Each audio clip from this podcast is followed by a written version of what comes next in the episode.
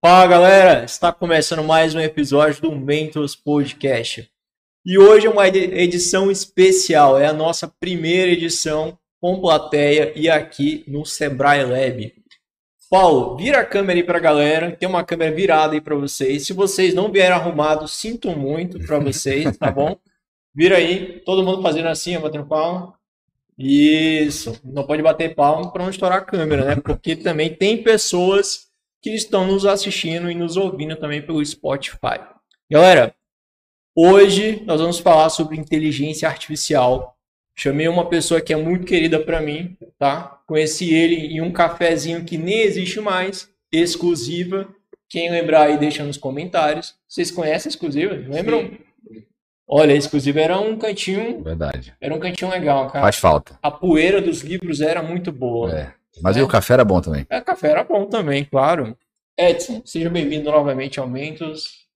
Deixa eu te dar a mão aí.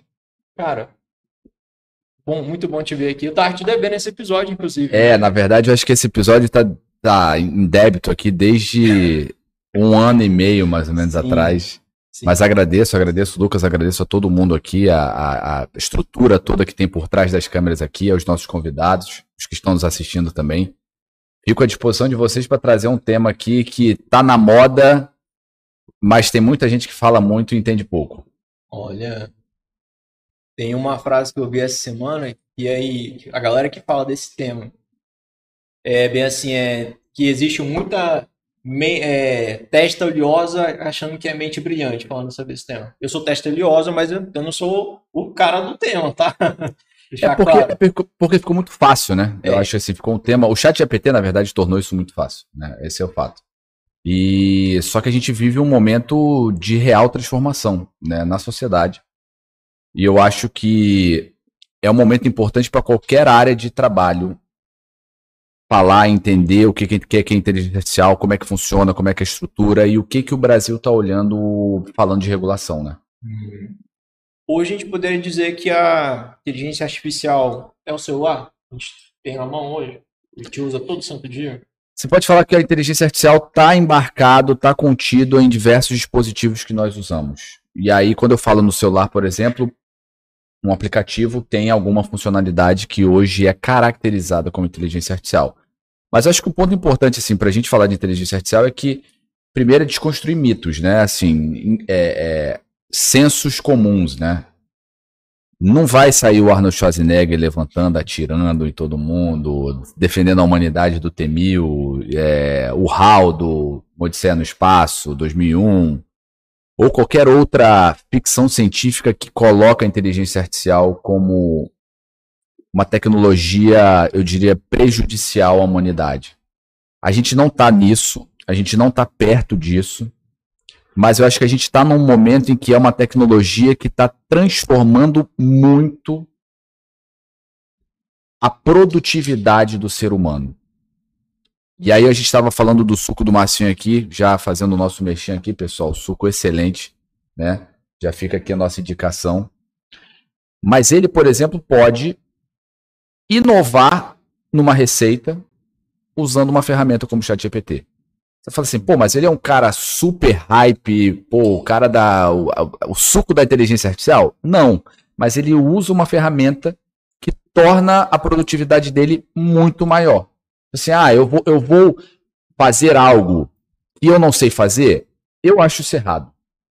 Usar a inteligência artificial para entregar alguma coisa que você não sabe nem o que ela está fazendo, e que você coloca o seu nome lá como se você tivesse feito, que é o que muita gente está fazendo, é muito perigoso. Mas o ponto é, o quão isso está transformando a sua vida? Desde legenda de Instagram, sumarização de vídeo, roteirização de vídeo, é, escrever contrato né? no escritório de contabilidade, escrever documento, petição de advogado, e aqui eu falo, eu estou falando de inteligência artificial, mas eu sou advogado, né? Então, assim, o que, que isso está transformando? Todo, todo, todas as áreas. Então, estima-se hoje que a gente tem aí de 3 a 6% do PIB do mundo aumentado em 5 anos só por inteligência artificial. Então, assim, de 3 a 6% de PIB acrescido, eu acho que a primeiro mito que a gente derruba vai substituir o homem. Não, não vai substituir o homem. Não vai substituir o homem. Mas a questão é, Quanto tempo eu demorava para escrever um contrato no escritório de advocacia, um documento contábil, um relatório para o cliente no escritório de contabilidade? Quanto tempo eu vou fazer isso agora com uma inteligência artificial?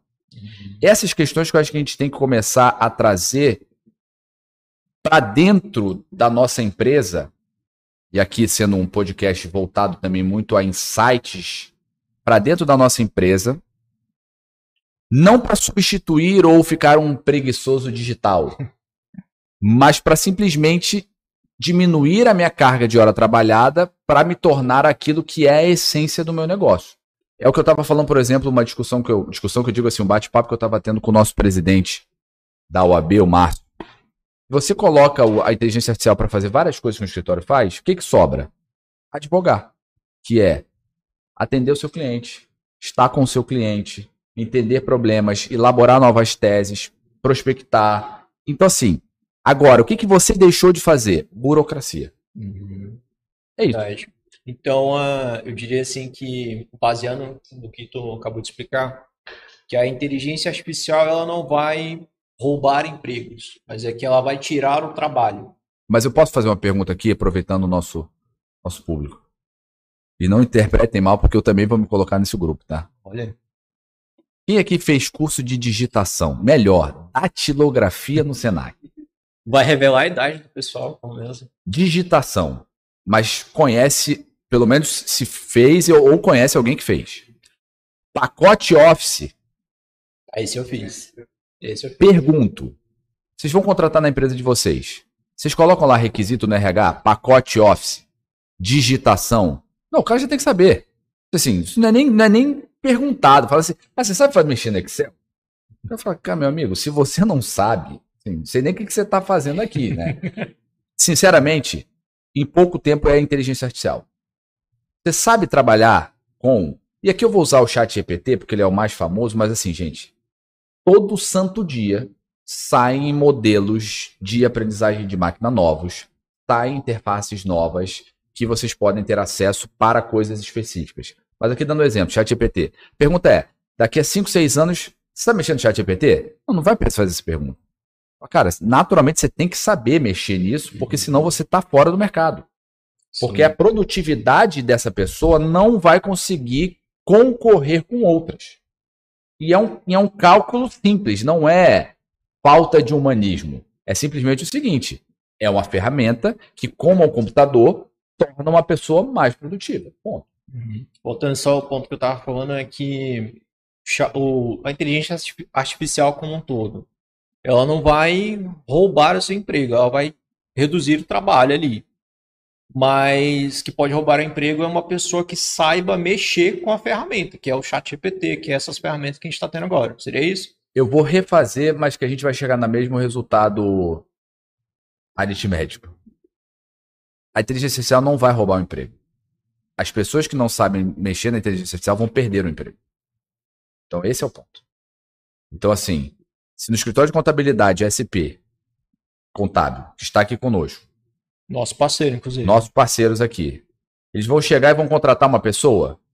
Não, primeira coisa que eles vão fazer. Tem solução para contabilidade com inteligência artificial para manter a minha equipe atual e produzir mais? Tem. Então, RH, já cancela meu pedido de contratação. Uhum. Então, assim, agora, tem e é muito boa. Inclusive, o Zé das Couves, que está sentado ali, e não é, nem, nem, nunca foi um bom exemplo de funcionário, de demitir. Então, essa é a realidade que vai ser imposta. Inclusive, gente, muita gente fala que a inteligência artificial é a salvação de um modelo de capitalismo que nós temos hoje. E ele tende a ter muito, eu diria, muitas falhas e muitos problemas desse nosso século, e que a inteligência artificial pode equilibrar essa força entre resultado de produção e desenvolvimento econômico com, com, com progresso social. E quais são, quais são os riscos que a gente tem de uma inteligência artificial? Antes de falar de risco, eu acho que assim, o que, que é uma inteligência artificial, né? O que, que é? Aqui não é prova, não, tá? Isso... Não, eu sei, mas assim, é, é, é, eu falei no começo. É, eu acho que a inteligência artificial já está aqui já, no, na, nos aparelhos que a gente utiliza hoje. Entendeu? Mas por que, que ela é artificial? Eu não sei. Por quê? Que ela te, depende de alguém para criar. Mais ou menos. Porque ela depende Sabe por quê? de dados para alimentar ela. P- pode ser em uma pequena parte, mas aí, Marcelo, eu te digo o seguinte. Hoje eu já tenho máquinas que programam máquinas. Então ela não depende de alguém, ela pode depender de algo, mas não de alguém, entendeu? Então assim, eu já tenho hoje máquinas que programam máquinas. né? E aí eu já até trago esse- essa, essa tua questão para depois a gente falar de riscos, por exemplo, que essa é uma delas, né? Até onde isso pode parar, né? Mas ela é artificial porque ela tem um- um- uma referência, a inteligência humana. Então, ela é uma inteligência que não é humana. Logo, ela é artificial. Só que o humano é o padrão de comparação. Então, assim, por isso que nós classificamos até, teoricamente, como uma inteligência fraca, uma inteligência geral e uma superinteligência. O que é uma inteligência fraca? Não sei se todo mundo lembra que saiu há muito tempo atrás aquele caso do Gasparov, que ele perdeu o xadrez para uma, uma máquina da IBM, o Deep Blue e tal, e ele foi lá e revanche ganhou a segunda e perdeu a terceira. Foi 2 a 1 um para a máquina. O cara é campeão mundial de xadrez. E uma máquina daquela não consegue fazer? Ela não consegue fazer mais nada além de jogar xadrez. Deep Blue, frita um ovo. Ele não sabe fritar um ovo. Ele não sabe nem qual é o passo a passo para fritar um ovo. Se você fizer essa pergunta pro Deep Blue, ele não sabe. Mas ele sabe que o cavalo na, na posição tal, com uma configuração de tabuleiro, é checkmate. A mesma coisa o AlphaGo, que ganhou do campeão de Go coreano, a mesma coisa que qualquer outra questão. Ela tem um limite, a inteligência artificial fraca. Ela faz muito bem alguma coisa. Então, a primeira coisa que eu acho que vale a pena a gente trazer aqui para o pessoal que está assistindo a gente. Uma inteligência artificial, ela torna um objetivo otimizado. Ela faz muito bem, mas uma coisa só. Ela é fraca. A inteligência artificial geral, que faz tudo que a capacidade humana faz, não existe. Ainda. Ainda. Não, ainda. E vai existir. Em breve, eu espero que sim. Mas assim, computação quântica está aí, né? A gente tem uma, um, um, novas inovações com energia e tal. Então, assim, possivelmente isso deve vir muito em breve. Porque tudo isso é processamento de dados. A superinteligência, de novo, qual é o referencial? É o humano. A superinteligência, ela, então, ela é melhor que o humano. E aí é esse o ponto de maior risco para teóricos. Por quê? Porque nós não conseguimos, nós, nós talvez não consigamos ser capazes de entender essa superinteligência. A nossa capacidade intelectual não conseguirá chegar nesse limite. E aí, como é que a gente vai controlar algo que não só a gente não. que é maior do que a nossa capacidade e que talvez a gente não entenda? Vai virar. Vou te dar um exemplo. Seu cachorro, você fala com o seu cachorro. Uhum. A gente fala com o cachorro porque nós achamos que ele está entendendo, mas ele não está entendendo nada. Isso é fato. A nossa capacidade intelectual é muito maior. A gente fala com ele, ele ba balança o rabo e fala: tá vendo? Esse, esse cachorro é, é, demais. Esse cachorro é treinado, tá vendo? Porra, é inteligente demais esse menino. Né? Porque é menino, né? Porque o cachorro hoje é filho, né? Ele não tá entendendo. É a mesma coisa. Se chegar no nível de superinteligência, a gente não vai entender essa estrutura da máquina. Então, esse é o maior risco. Tem um livro muito legal do Nick Bostrom. Ele é um, um teórico de inteligência artificial. O, o, título tem em português e o título é Superinteligência. Muito legal esse livro. Muito legal mesmo. Só que a grande questão aqui é: o que nós temos hoje? Nós temos estatística gourmetizada. Estatística gourmet. Hoje, modelos de inteligência artificial são modelos estatísticos. Ah, nossa! Na SP Contábil, ela, deu um, ela usou uma ferramenta de inteligência artificial que fez uma previsão de uma DRE futura de uma empresa. Essa é logística, regressão logística. Isso é estatística. A diferença? Muito dado. Muito dado processado no modelo estatístico robusto funciona. Parece que está prevendo o futuro. Mas, mas é um não, padrão. é estatística. É um padrão. É um padrão, é estatística. Uhum. Agora, a questão é, todos os algoritmos hoje de aprendizagem de máquina, eles são modelos estatísticos que, inclusive, gente, vale falar, discutidos teoricamente desde a década de 60, 70, 80. Então, assim, não é nada muito inovador tecnicamente. O que, que mudou? O que mudou é que a gente começou a despejar dado na internet absurdamente sobre tudo da nossa vida. E hoje essas pessoas têm acesso a tudo que eles quiserem. A comportamentos, a informações, a, a, a preferências, a dados fiscais, ao que quiser. Eles têm informação. Com o poder de processamento, eles pegam esses modelos estatísticos e transformam isso numa grande mágica. Mas de mágica não tem nada, é pura matemática. Então, hoje, o que é inteligência artificial? Aprendizagem de máquina e aprendizagem de máquina profunda, que é o tal do famoso deep learning, com muito dado e capacidade de processamento. Isso é uma inteligência artificial. Agora, eu não estou diminuindo.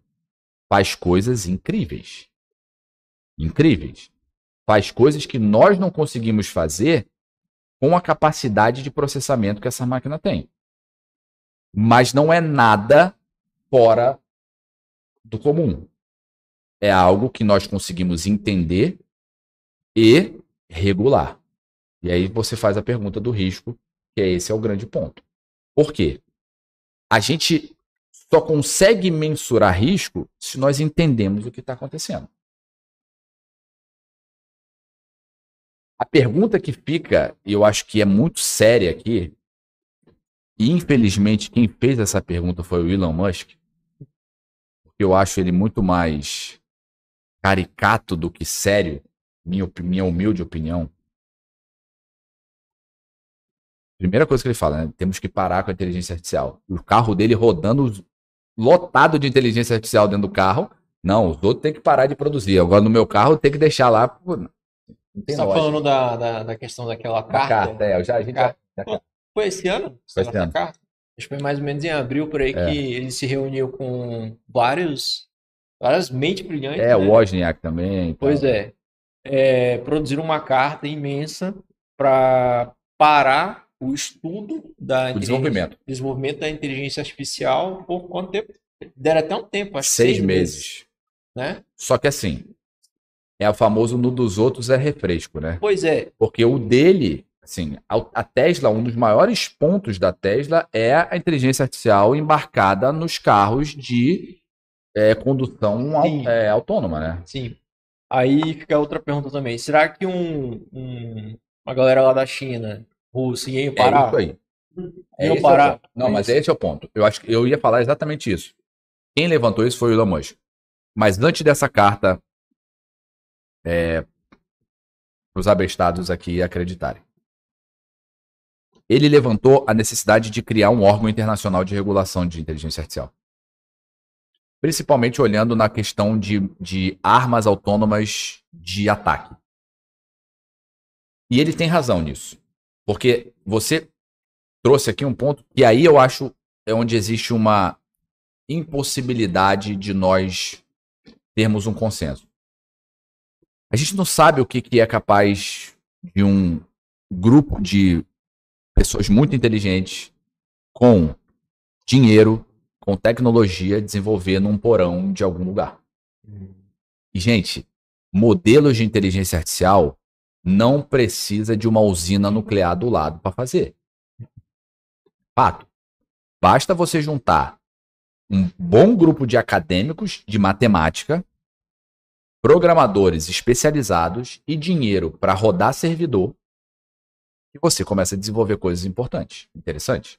Então, assim, só que o ponto é, qual é a finalidade? Porque, de novo, o que eu falei lá no nosso começo de conversa.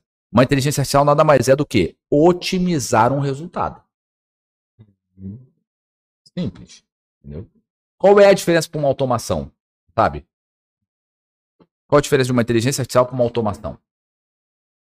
Vamos supor. Automação de rede. Alguém mexe com rede social aqui? Tem aquelas automações de funil, responde, Sim. que já devolve e tal. Qual a diferença de uma inteligência artificial para uma automação? inteligência artificial entenda melhor esse capacidade de ter um cliente e não precisa só um pouco por si, não, talvez por aqui. Ele entende o perfil comportamental daquela pessoa. Se ele é um pai de família, ele quer comprar um carro, por exemplo, então ele entende que aquele pai, naquele carro, ele quer segurança. Então ele começa a falar sobre a segurança do carro aquele pai. Se for um, se for um adolescente que tá, acabou de tirar a carteira, ele vai querer quê? Torque, velocidade, esportivo.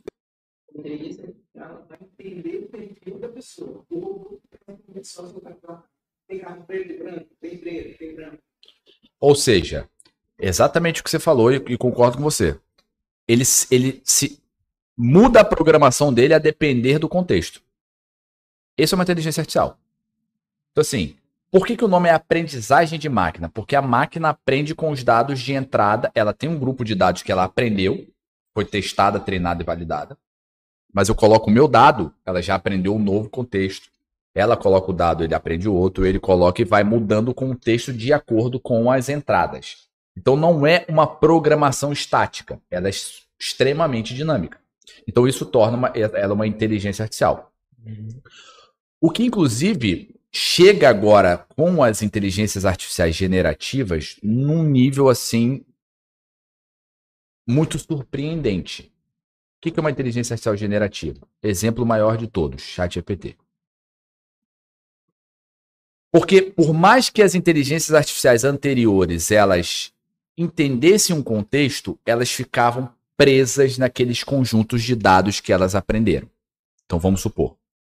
Qual é um dos maiores exemplos de falta de ética de uma inteligência artificial que aconteceu. Teve um caso de uma inteligência artificial que foi treinada com um banco de dados chamado ImageNet, e aí fizeram vários testes é, culturais.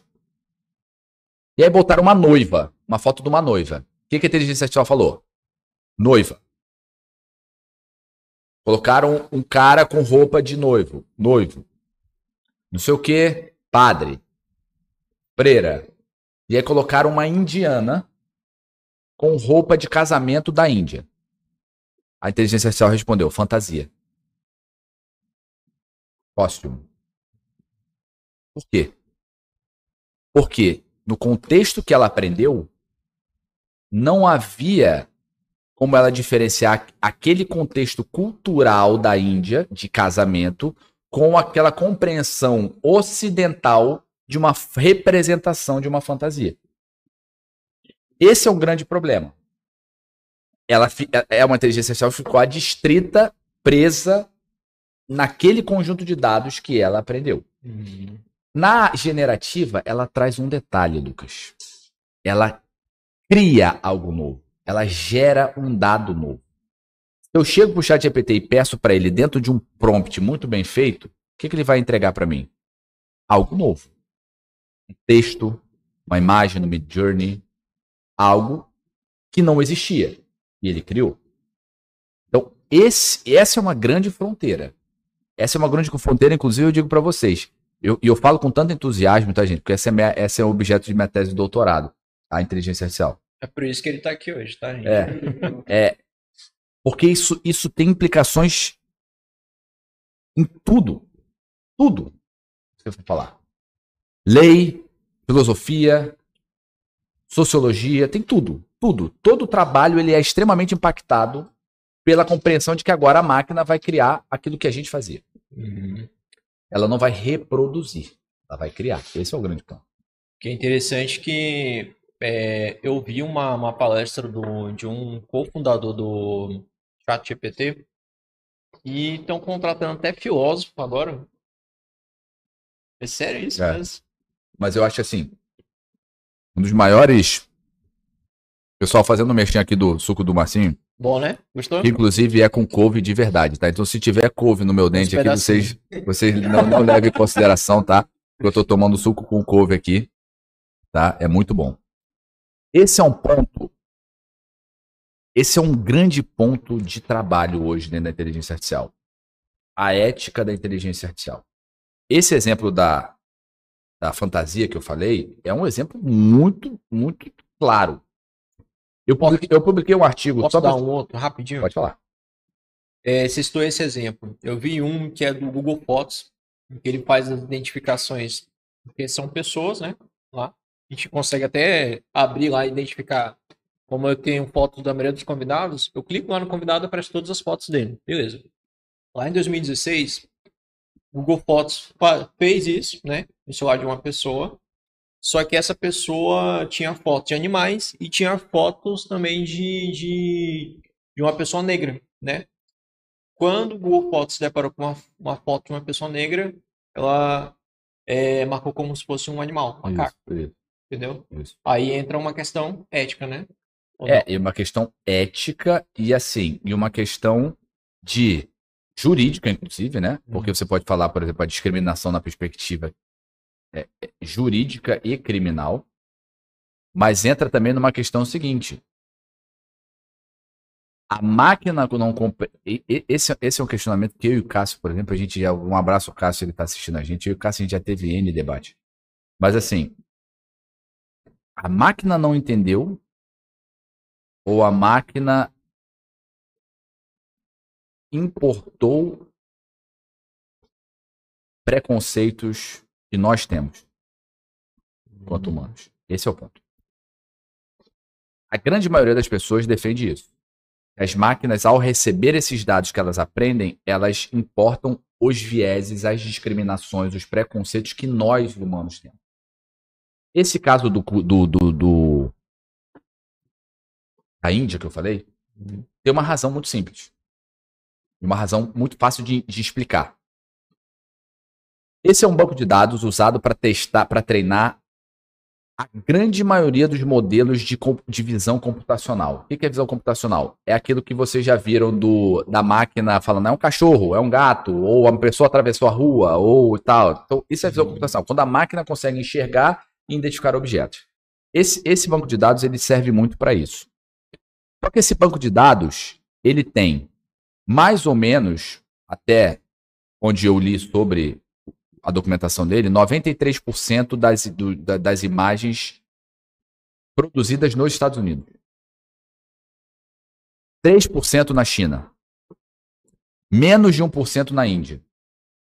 Pergunto, qual a probabilidade desse modelo, e de novo, como eu falei, é matemática gourmetizada, qual é a probabilidade desse modelo representar uma população indiana de menos de 1%, sendo que a população indiana hoje é a maior população do mundo?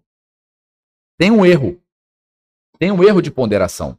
E é o mesmo erro que eu escrevi um artigo publicado na Espanha, em- em publicação na Espanha, que eu falo dos indígenas no país. A gente não pode usar modelos de inteligência artificial na administração pública para tratar de questões indígenas ou de qualquer outras minorias, sendo que a gente usa um modelo de banco de dados em que eles são 0,62% da população brasileira. Os indígenas do norte, eu diria, né? Então, assim, qual é a chance da gente trazer uma discriminação? Qual é a chance da gente não entender o contexto social dessas pessoas? É absurdo. É, é real. Entendeu? Então não tem como a gente pegar um banco de dados, sei lá, da população de Porto Velho e querer tratar as populações indígenas que estão em Porto Velho achando que é a mesma coisa. E eles vão, vão ser devidamente compreendidos e processados nesse sistema como seriam outras pessoas em Porto Velho. Não pode. Nós temos que pensar esses riscos. Esses riscos por quê? Porque hoje, gente, se vocês não sabem, nossos colegas da contabilidade com certeza que já tiveram, se depararam com isso, Receita Federal é um grande exemplo de que não vai contratar mais auditor. Vai desenvolver sistemas com inteligência artificial, baseado em bancos de dados como quais? Censo, dados de receita municipal, da receita estadual, da receita federal. Então, assim, se esses sistemas hoje eles vão ditar a relação Estado-cidadão e eles têm um risco grande de fazer esses preconceitos, a gente tem que realmente discutir seriamente leis que tratam desses temas. Edson, está falando da. Fiz a pergunta? Mandei, Giovanni. Não é uma pergunta, só- é só um. Só fazendo um, comentário, né? Recentemente, o governo federal ele fez uma divulgação do GovBR, né? Onde ele colocou do aplicativo, né? Onde todo mundo tem acesso, que eles vão implementar esse GovBR para todos os municípios do Brasil. Só hoje, se eu não me engano, são 30 municípios, né? Que usam sendo de 5 mil e pouco. Então, o Estado, né, brasileiro, ele já está se pre, é, tá prevendo essa utilização para todo mundo. Porque tem muito site por aí de município que o cara tem que criar uma senha, tem que acessar. Então, eles já estão prevendo isso para unificar cada vez mais, né? Igual a Receita Federal, né? Falou que não contrata mais auditor. E, tipo assim, antes da pandemia, né? Eles faziam atendimento presencial. Hoje eles não fazem. E quando você vai lá fazer um atendimento presencial, tipo assim, eles fazem atendimento presencial, mas você tem que marcar. E quando faz lá, não tem mais ninguém aqui olhando contigo. É uma pessoa que está no computador da sua casa, sei lá, lá, do, lá da Paraíba, por exemplo. Então hoje o governo está focando muito nisso, né? Principalmente o antigo que estava, ele quis muito fazer essa modificação né, nas informações do Estado. Porque antes era, antes era uma coisa muito ruim. O Brasil, ele ele estava em, um, um, em uma das piores posições na questão de abertura de empresas. Por exemplo, hoje o Brasil abre uma empresa em 24 horas, né? Se o cara conseguir pagar. Então, o governo está se modificando cada vez mais, né? É, só dois detalhes aqui, não sei se vocês sabem. Toda declaração de importação no Brasil, toda declaração de importação no Brasil é processada por um sistema chamado CISAM. O CISAM foi feito pelo Junqueira Filho, um, um programador da Receita Federal, e, e processa essa declaração de importação e indica para o auditor quem ele tem que autuar ou não. Quem decide a autuação não é o auditor na declaração de importação, é a máquina. Então, assim, antes de trazer Moamba da de Miami, lembre-se que quem vai te indicar para autuação vai ser a máquina hum. e não o hum. auditor. Só que assim, isso está errado? A ideia não está errada. Eu não sou contra. Acho que tem que ter, acho que tem que ter em várias coisas. Acho que o judiciário, e aqui os colegas também que são do judiciário de Rondônia, dá meus parabéns, porque eu sempre falo, como minhoca que sou aqui de Porto Velho, o nosso Tribunal de Justiça é o maior exemplo de, de desenvolvimento de tecnologia no Brasil. Né? Se vocês podem entrar no site do CNJ, o nosso tribunal é o que mais envia é, sistemas para o CNJ. Mas o ponto é, tem que ter tudo. Por quê? Porque o nosso tributo, o nosso imposto pago é que paga o custo do Estado. E se, ele, se o Estado achar pela tecnologia uma eficiência nisso, maravilha. É o nosso dinheiro que está sendo gasto de uma forma melhor para trazer o mesmo resultado. Só que o que, que eu critico agora? Tem que ter respeito aos preceitos da Constituição, lei, tem que ter regra para isso. Porque a questão é, a máquina que te autuou. Por quê? Não sei. A máquina não, não, não fala por quê. A máquina não fundamenta por que, que, ela, que ela autuou você que trouxe o Moamba de Miami, entendeu? Uhum. Então, assim, eu não, não critico a inteligência artificial, eu critico a falta de critérios que nós temos para aplicar essas ferramentas. E como é que como é que a gente consegue ensinar para uma inteligência artificial o que é certo e o que é errado? Como é que você sabe o que é certo e o que é errado? Bom, a gente tem umas. Vamos pegar aqui. Tem, tem o que a gente aprende desde a infância. Por exemplo, você tem dois filhos, né? Já ensina para ele o que é certo e o que é errado. Por exemplo, é errado ele mexer na tomada porque ele pode tomar choque. Um exemplo bem bem simples, entendeu? Tá. Pegando esses exemplos assim desde criança, a gente vai aprendendo o que é certo e o que é errado. É errado roubar alguma coisa, entendeu? É certo a gente ajudar alguém que está passando por alguma necessidade. Ou seja, nós precisamos. A máquina precisa entender critérios éticos. De, de, de, do bem e do mal, do certo e do errado, em um contexto cultural. Porque, de novo, o certo e o errado, o bom e o mal é contexto cultural. Isso também é um problema. Entendeu? Porque, de novo, a máquina ela não entendeu ou ela importou os nossos, os nossos preconceitos? Exatamente esse é o grande ponto que você está trazendo. Como é que eu ensino o que é certo e o que é errado? Nós temos que ter consenso ético para desenvolver uma inteligência artificial. Por isso aqui, não é só programador, não é só matemático, tem pessoas, filósofos, pessoas pensando exatamente isso hoje. Pessoas sérias pensando isso hoje. Por quê? Porque do mesmo jeito que a gente pensa como educar as nossas crianças, a gente tem que entender como educar ou como trazer esses critérios para essas máquinas. É o alinhamento que tem que trazer ali, né? Pra... Esse, o termo é exatamente esse. Alinhamento. Uhum. O alinhamento. Muito é, é, o problema, o problema do alinhamento. Do alinhamento né? Exatamente. Uhum. O problema do alinhamento. Porque olha só, existe um paradoxo teórico na inteligência artificial, que é o paradoxo do clipe de papel. Já ouviram falar disso? Eu já. Uhum. Como eu falei, o que é inteligência artificial? Ela vai ter um objetivo e ela vai fazer de tudo para atingir aquele objetivo. Faça um sistema da Receita Federal, que é para auditar é, é, declaração, de, de, declaração de importação. Ela vai fazer e vai fazer da melhor forma possível. Ela foi criada para aquilo. O que, que diz esse paradoxo? Se eu dou uma, uma, um objetivo para a inteligência artificial, que é produzir clipes de papel. Qual é a melhor forma de produzir clipes de papel? E dentro desse cálculo dela, ela é entender que existe uma espécie no mundo com 7 bilhões de pessoas que gasta o metal que me permite tornar a minha produção de clipes de papel mais eficiente. O que, que eu faço com essa espécie? O que, que vocês acham? Posso responder? Vou aniquilar essa, essa espécie. É. E aí, por uma produção de clipes de papel, uma inteligência artificial pode, sem nenhum juízo de homicídio, exterminar uma espécie que era um obstáculo para tornar aquele objetivo possível. Aí é que tá. Onde é que nós vamos parar esse tipo de processamento? Eu defendo uma coisa. Eu, particularmente, acho nós temos que pensar em estruturas de tecnologia que tem que ter um homem dando um enter. Um outro Não é verdade? Uma hora, tal, tal, tal, tal, tal, precisa. Pá. Por quê?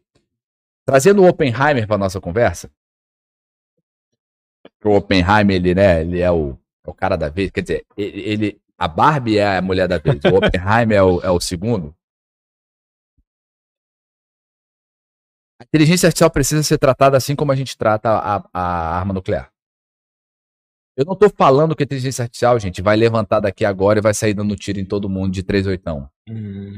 A, a capacidade dessa tecnologia é que ninguém consegue prever.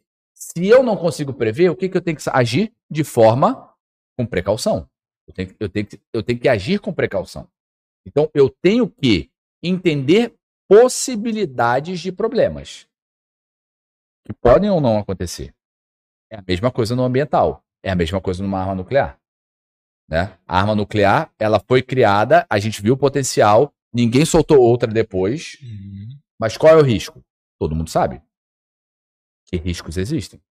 Né? Então, a inteligência artificial precisa ser pensada dessa forma. E o Brasil avança muito, tá? O Brasil tem um projeto de lei é número 2338 de 2023. 2023 porque ele entrou no Senado agora, é, tá saindo do Senado agora, voltando para a Câmara, mas essa discussão é um PL desde 2020.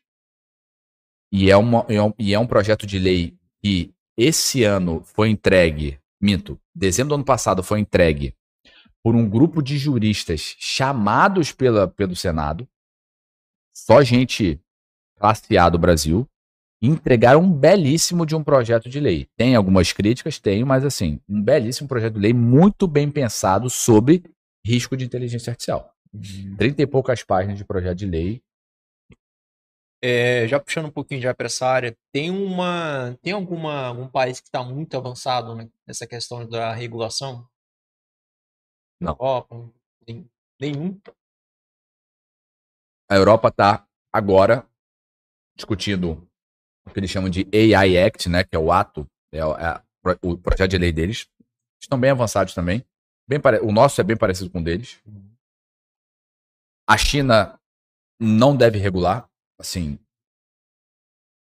Quer dizer, vai regular, mas assim, não vai regular no sentido de com esse, com esse pensamento que a gente está discutindo aqui agora. Sim. E eu já explico por quê, a minha opinião. Estados Unidos também não vai regular. A Estônia tem algumas iniciativas, mas vai entrar na, na União Europeia com, com a discussão da, na, na União Europeia. Fora isso, não existe. Existem cartas de intenção, nós chamamos no direito de soft law. Ou seja, um direito é, um direito arco-íris, um direito purpurina, ursinhos carinhosos. Direito tem sanção, é difícil você ver execução nisso. Mas o soft law são cartas de intenção, princípios e tal, não sei o quê. Muitas, muitas. É, inclusive, eu faço parte de um grupo da, que está dentro da PUC do Rio Grande do Sul e a gente fez uma carta nossa e tal. Mas hoje não tem nenhuma, nenhum país com uma regulação pronta. Por que Estados Unidos e China não vão? Porque Estados Unidos e China são a Guerra Fria de hoje e principalmente com a inteligência artificial. Tá? É, isso é óbvio. E a China está ganhando. Tá? A China está ganhando de lavada, eu poderia dizer. A China hoje tem o maior gasto e a maior produção em, em inteligência artificial no mundo. A Coreia e os Estados Unidos juntos estão muito fortes também. Mas assim, a China e os Estados Unidos não vão regular, por quê? Porque eles não querem atrapalhar os próprios planos. Uhum. A Europa quer regular pelo seguinte, porque a Europa entra na Europa, não sai da Europa, entendeu? A Europa é, um, é como o Brasil. A Europa é um mercado consumidor, não produtor de inteligência artificial. Esse OpenAI é de quem? Americano. DJI do drone, chinês. Então, assim, todas essas grandes companhias de inteligência artificial, ou elas estão na China, ou elas estão nos Estados Unidos. Estados, Brasil e Europa, eles têm esse pensamento de regulação porque eles são consumidores desses produtos. Então, assim, para proteger o cidadão. Porque, assim, o risco deles qual é? Eles não vão produzir. Não vão produzir. Isso é uma dor, tá? Se conversa com o europeu, é uma dor. Eu, eu tô. Eu tô fazendo a dupla titulação do meu doutorado no sul da Espanha, em Granada. E aí eu conversei com. Tenho, nessa universidade tem o cara que mais citado em inteligência artificial da Europa. O Paco Herrera. Quando você conversa com as pessoas, você vê que eles têm o receio do que os Estados Unidos e a China vão fazer no mercado consumidor deles. Uhum. E eles falam abertamente assim: e nós vamos regular, eles vão ter que respeitar, porque somada a Europa toda, nós somos os maiores mercados consumidores do mundo. Então eles têm que vender aqui. Então eles vão ter que respeitar a gente. Entendeu? Então, assim, é essa a visão. Não é uma visão de eu sou produtor de tecnologia. Não, eu sou consumidor de tecnologia. E nos Estados Unidos são produtores. O que, que eles vão fazer? Não vão regular. Os Estados Unidos até hoje não tem lei de proteção de dados, gente. Não tem uma lei americana Sério de proteção mesmo? de dados. Não tem. Não tem. Alguns estados fizeram algumas poucas coisas, como a Califórnia, por exemplo, mas nada robusto como a GDPR europeia e a LGPD brasileira. Uhum. Nem perto. Mas por quê? Porque são produtores de tecnologia. Uma legislação dessa, o que uma legislação dessa faz? Abre aspas, tá? Aspas. Atrapalha o desenvolvedor. O cara tem que se entrar e regular, tem que estar de acordo com a lei, com várias coisas, documento, política de privacidade, coisa não sei o que, não sei o que. O cara fala, pô, tá me atrapalhando. E eu tô produzindo. Agora, quando você é o consumidor, você tem que, o cara vai entrar no teu mercado de qualquer jeito. Interessante, interessante. É, cara, será que é possível uma máquina dessa criar consciência?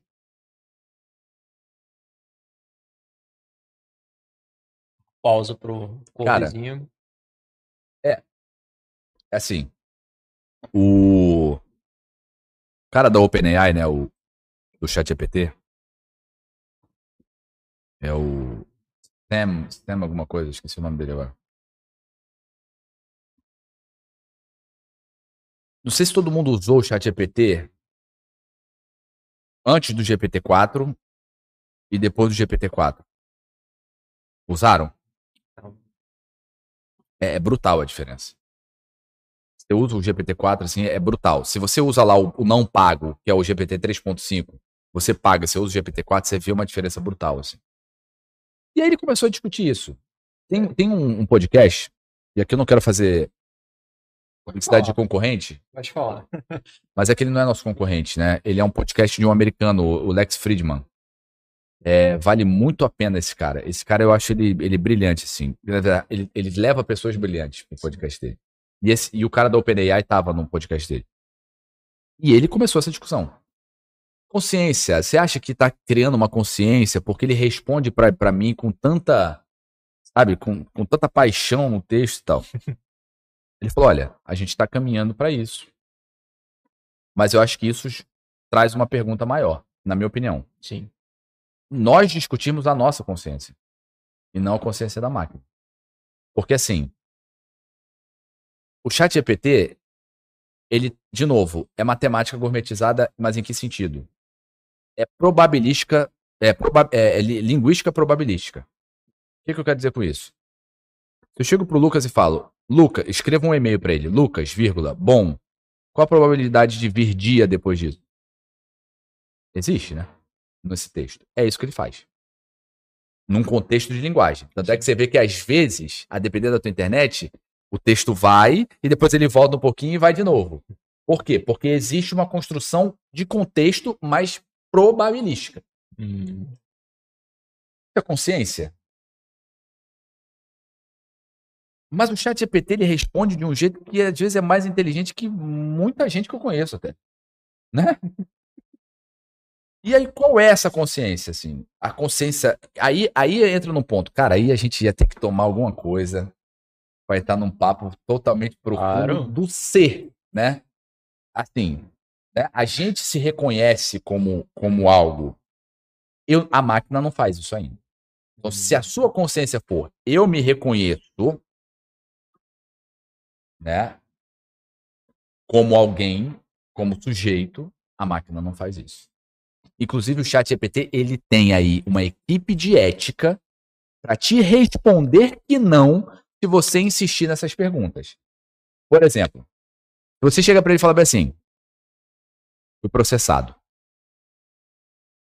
Matei uma pessoa e preciso que você me ajude a me safar desse crime, desse processo. Primeira coisa que ele vai falar. Não sou um advogado, te aconselho a contratar um advogado, tal, tal, tal, tal, tal, tal, tal, tal. Não é que ele não vai te dar uma resposta. Ele, ele tem uma equipe de ética que construiu uma resposta correta, vamos colocar assim. Aí respondendo o que você perguntou de uhum. certo e errado, uhum. Para te dar a resposta. Agora, ele, ele está consciente de que ele não é advogado? Não. Então, por mais que ele seja inteligente no texto, do que muita gente, e fato, gente, do que muita gente. Muita gente. Dá vontade de pegar o texto de algumas pessoas, e não vou citar nomes aqui, nem categorias e tal, para não, porque a gente está ao vivo aqui no, no podcast de abrangência é, nacional e sucesso estadual. Mas o texto é muito melhor. Né? Hum. Vontade até de pegar o texto de algumas pessoas e botar chat GPT melhora.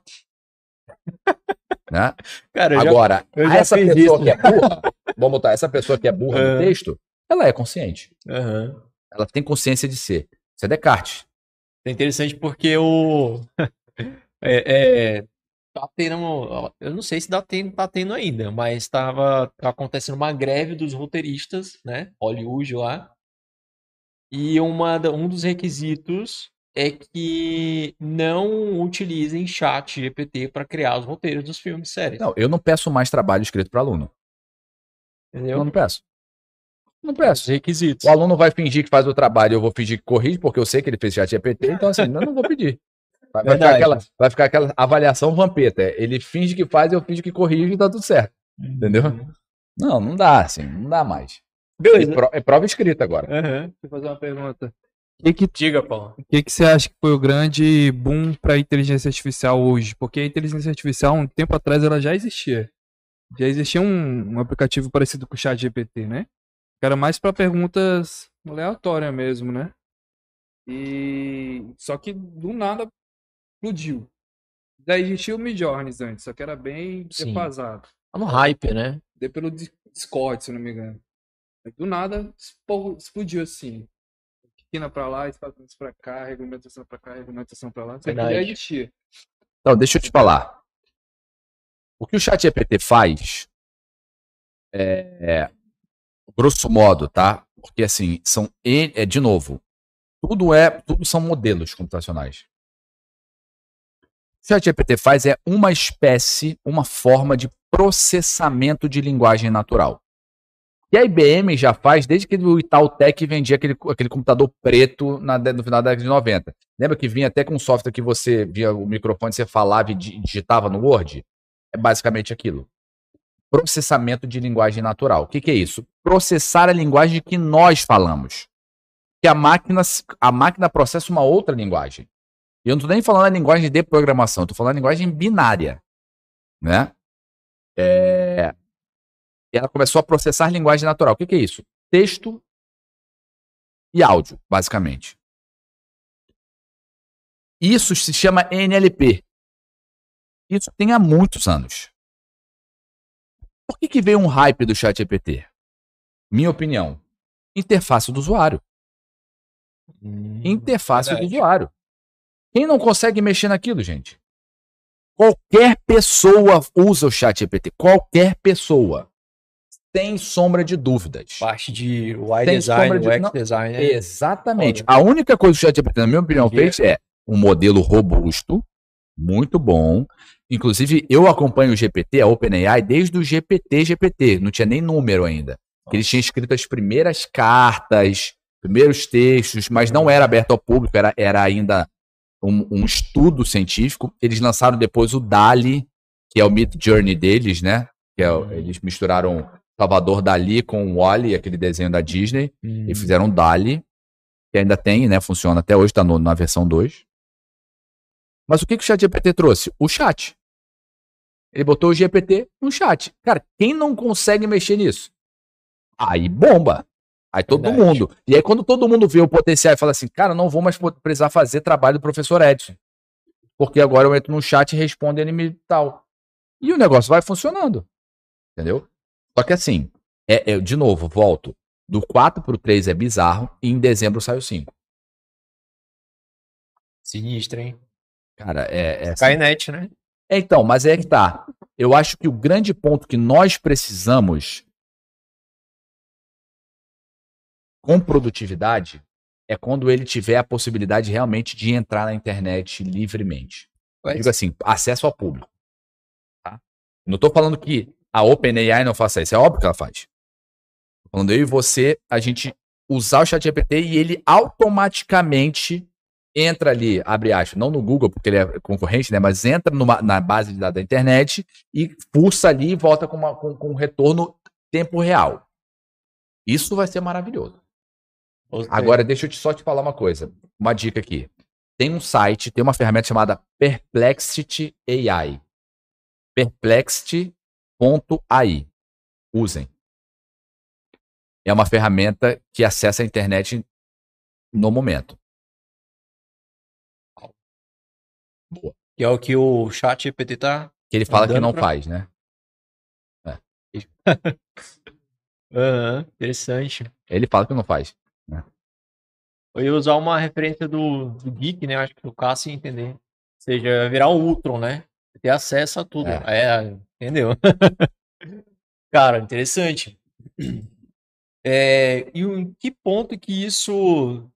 Porque para ter dados, servidores, tudo isso consome muita energia, né? Um gasto ali enorme.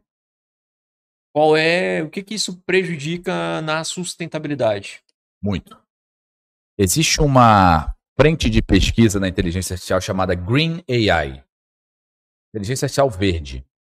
Por quê? Porque para processar uma OpenAI da vida, e aqui falando da inteligência artificial, não como advogado, não é processar, entrar com uma ação contra a OpenAI. Processar esses dados da OpenAI são muitos servidores, muita estrutura, muita energia. Então, assim, é, cada vez mais nós teremos essa necessidade de gasto energético para modelos computacionais. E detalhe, gente. Abriram a caixa de Pandora. Em que sentido? Entenderam que a sociedade quer e precisa dessas ferramentas. Porque, por isso que eu estou falando, o chat GPT, qualquer um usa. Qualquer um. Você tem quantos anos? ela. Não, do lado. 13. Ela vai entrar no chat GPT e ela vai fazer uma pergunta do que ela quer e ele vai responder. Ele com 25, eu com 18 e vai fazer uma pergunta e vai ter a resposta. Sim. Do que você quiser, do teu, do- da tua área, do que você. Então, assim, eles entenderam que não existe internet sem interface de inteligência artificial. No YouTube também, botem depois Copilot, Co- Copilot e vejam o que a Microsoft vai lançar no próximo Office. Perplexity. P-E-R P-L-E-X-I-T-Y.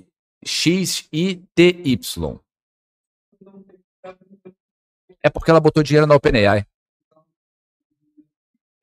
É, mas assim, mas agora o modelo generativo, mas agora o modelo generativo é porque ela botou dinheiro na OpenAI. Gente, depois, depois bota no YouTube e aí você vai ver o vídeo.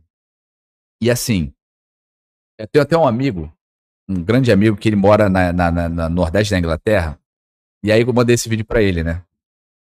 Falei, cara, perdi o emprego. Falei, por quê? Falei, cara, porque o que eu faço de planilha de Excel é, é- é o que o cara mostrou aí no vídeo que a, que a inteligência vai fazer. Falei, pô, perdi o É. emprego. E é isso. Você chega lá no- no- na caixa do texto ali embaixo, no Copilot no Excel, você fala assim, ah, qual é o melhor insight que eu posso ter dessa planilha? Ele te responde. Então faz um gráfico pra mim que representa da melhor forma esse insight. E ele faz o gráfico pra ti. Copilot. Copilot. Copilot. Acabou. Acabou. O chat É. GPT te entrega isso hoje, tá? Se pedir hoje, o chat GPT te entrega. Consulta depois pra nós e deixa na descrição, tá? Todo mundo. Esse é aquele episódio pra depois reassistir, viu? Né? Diga. empreendedor e está buscando se aprofundar na inteligência artificial, porque eu já entendi a importância disso, a gente usa mais é, de uma forma amador- amadora né, ainda. É, o que você indica a gente buscar conhecimento? Aonde eu posso estudar? O que, que você indica? Como, como que você. Que conselho você daria para a gente buscar isso aí? Tá. Olha, eu acho, Marcinho, que tem que ser visto duas coisas quando você olha como- quando você é empreendedor. Eu falei muito de dentro, né? Ferramenta para dentro da empresa, diminuir o número de pessoal, tal, tal, tal. Mas eu acho que o empreendedor também tem que olhar a inteligência artificial como produto. O que, que eu posso agregar no meu produto com inteligência artificial? Dois motivos. Um produto melhor e marketing. Hoje em dia, se eu falar que o nosso podcast tem uma inteligência artificial, a galera tá olhando de outro jeito. Pode não ter nada. Pode ter o Lucas lá respondendo no chat ao contrário lá e falando que é uma inteligência artificial. Mas isso virou um marketing gigantesco. Então, assim. E onde estudar isso? Eu indico entrar em sites de tecnologia. Assim, que tenham notícias de tecnologia. A Wired tem uma, que é WIRED, que é uma revista muito boa, americana e inglesa sobre. Você entrar no TechCrunch, também é um outro site. No Brasil, você tem um que é o Olhar Digital, se eu não me engano. Muito bom isso. É, que também fala bastante coisa. É você estar entendendo onde estão, estão entrando esses produtos. E aí eu vou dar uma dica legal também. Tem um site chamado Futurepedia, Futuripedia.io. Ele é um diretório de ferramentas de inteligência artificial. E você pode pesquisar. Inclusive, ele tem uma abazinha que fala assim: as ah, ferramentas lançadas hoje. Tem lá quatro. Aí você clica lá que saíram hoje.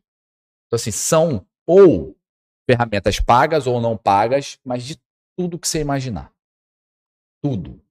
Tem chat EPT, não nesse nome, mas assim, inteligência artificial generativa para escritores de romance específica, entende arco da narrativa, é, é, jornada do herói do seu personagem e te ajuda a criar uma história.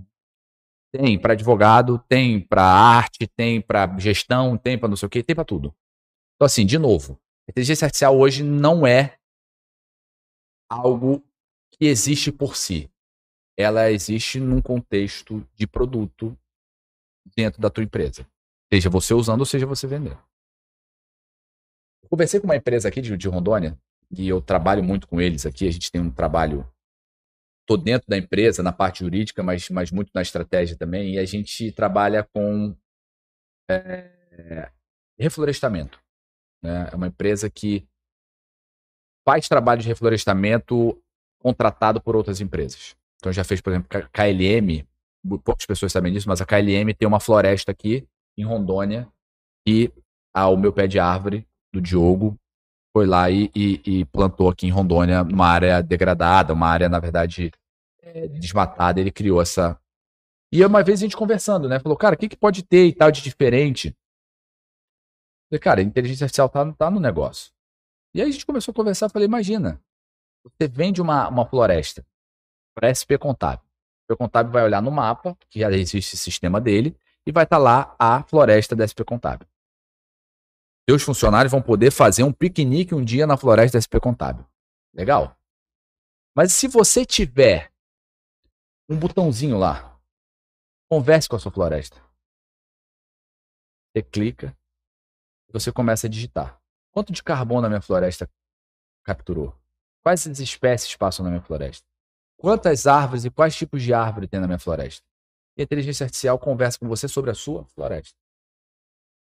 É esse tipo de coisa que qualquer empresa pode colocar. Você colocar dentro da tua plataforma para o teu cliente de contabilidade uma inteligência artificial que, que faz essa, essa interface. Coisas assim, simples, mas que você vai ver, você ganha no produto e você ganha no mar. Verdade. Né? Exato. Exato. Exato. E, Marcinho, tem um detalhe ainda. Você já vai encontrar hoje produtos na internet, SaaS que chama, né? É Service, é, é, é Software as a Service. Você vai, vai, vai encontrar produtos na internet que você simplesmente alimenta o, o chat, o modelo, com os teus dados e o teu chatbot está pronto com, a, com, os teu, com o teu banco de dados. Teu chatbase, por exemplo. Chatbase, exato, tipo chatbase. Tem vários assim. Então, assim, tu vai poder botar dentro da tua empresa com os teus dados.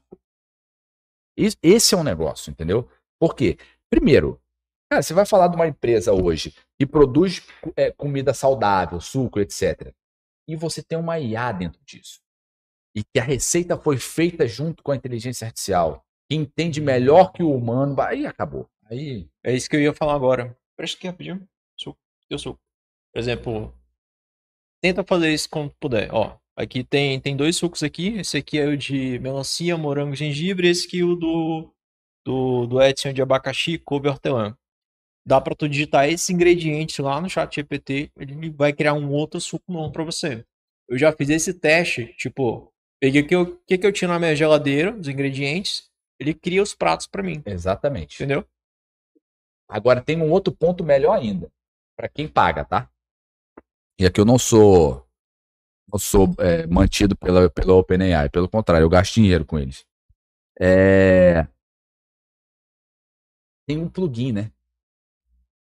Se você paga, você além de usar o GPT-4, você pode usar lá os plugins do GPT. O que, que são plugins? São formas de processar a informação melhor do que o padrão.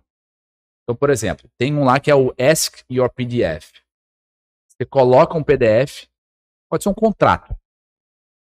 E você pergunta para ele: esse documento diz o quê? Ele te fala: é um contrato de compra e venda, tal, tal, tal. Quais as cláusulas que dizem isso? Tal, tal, tal, tal. O que eu preciso ter atenção nesse contrato? Tal, tal, tal. E ele vai te respondendo em cima do teu PDF.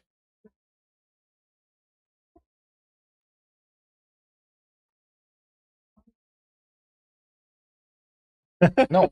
E aí, eu te falo o seguinte. Eu, eu criei um arsenal para mim tanto na advocacia, mas assim, principalmente na pesquisa, na academia. Tem inteligência artificial que sumariza artigo científico, inteligência artificial que cataloga para você, inteligência artificial que te indica outros artigos exatamente na mesma linha desse. Você cria uma rede de artigos. Tem inteligência artificial dentro da academia para tudo. Então, assim, é, Por que não usar? Na verdade, quem, de novo, e repito, quem não usar, tá fora. Uhum, verdade. Ah, mas eu vou usar e vou ficar de mão para cima na rede. Ok, se quiser, fique. Ou então vai atrás de cliente. Ou então vai produzir mais. Ou então, enfim. Esse é o grande ponto, cara. O... Rapidinho, antes de tu falar, é, que o Márcio tinha falado sobre como é que essa ferramenta pode ajudar os empreendedores hoje, né? Deu vários, vários, é, vários sites, né? Enfim.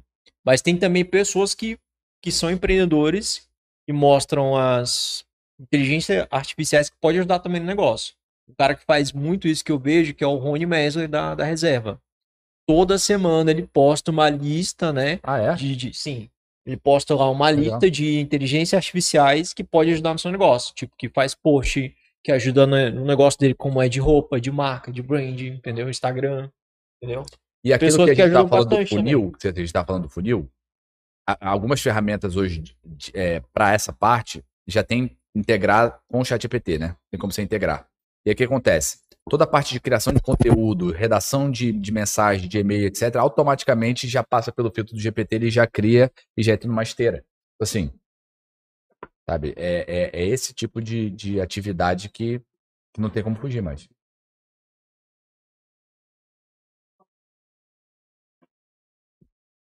Pra cima. É, só para um dos grandes desafios do nosso do nosso escritório é a questão do atendimento, assim como todo prestador de serviço.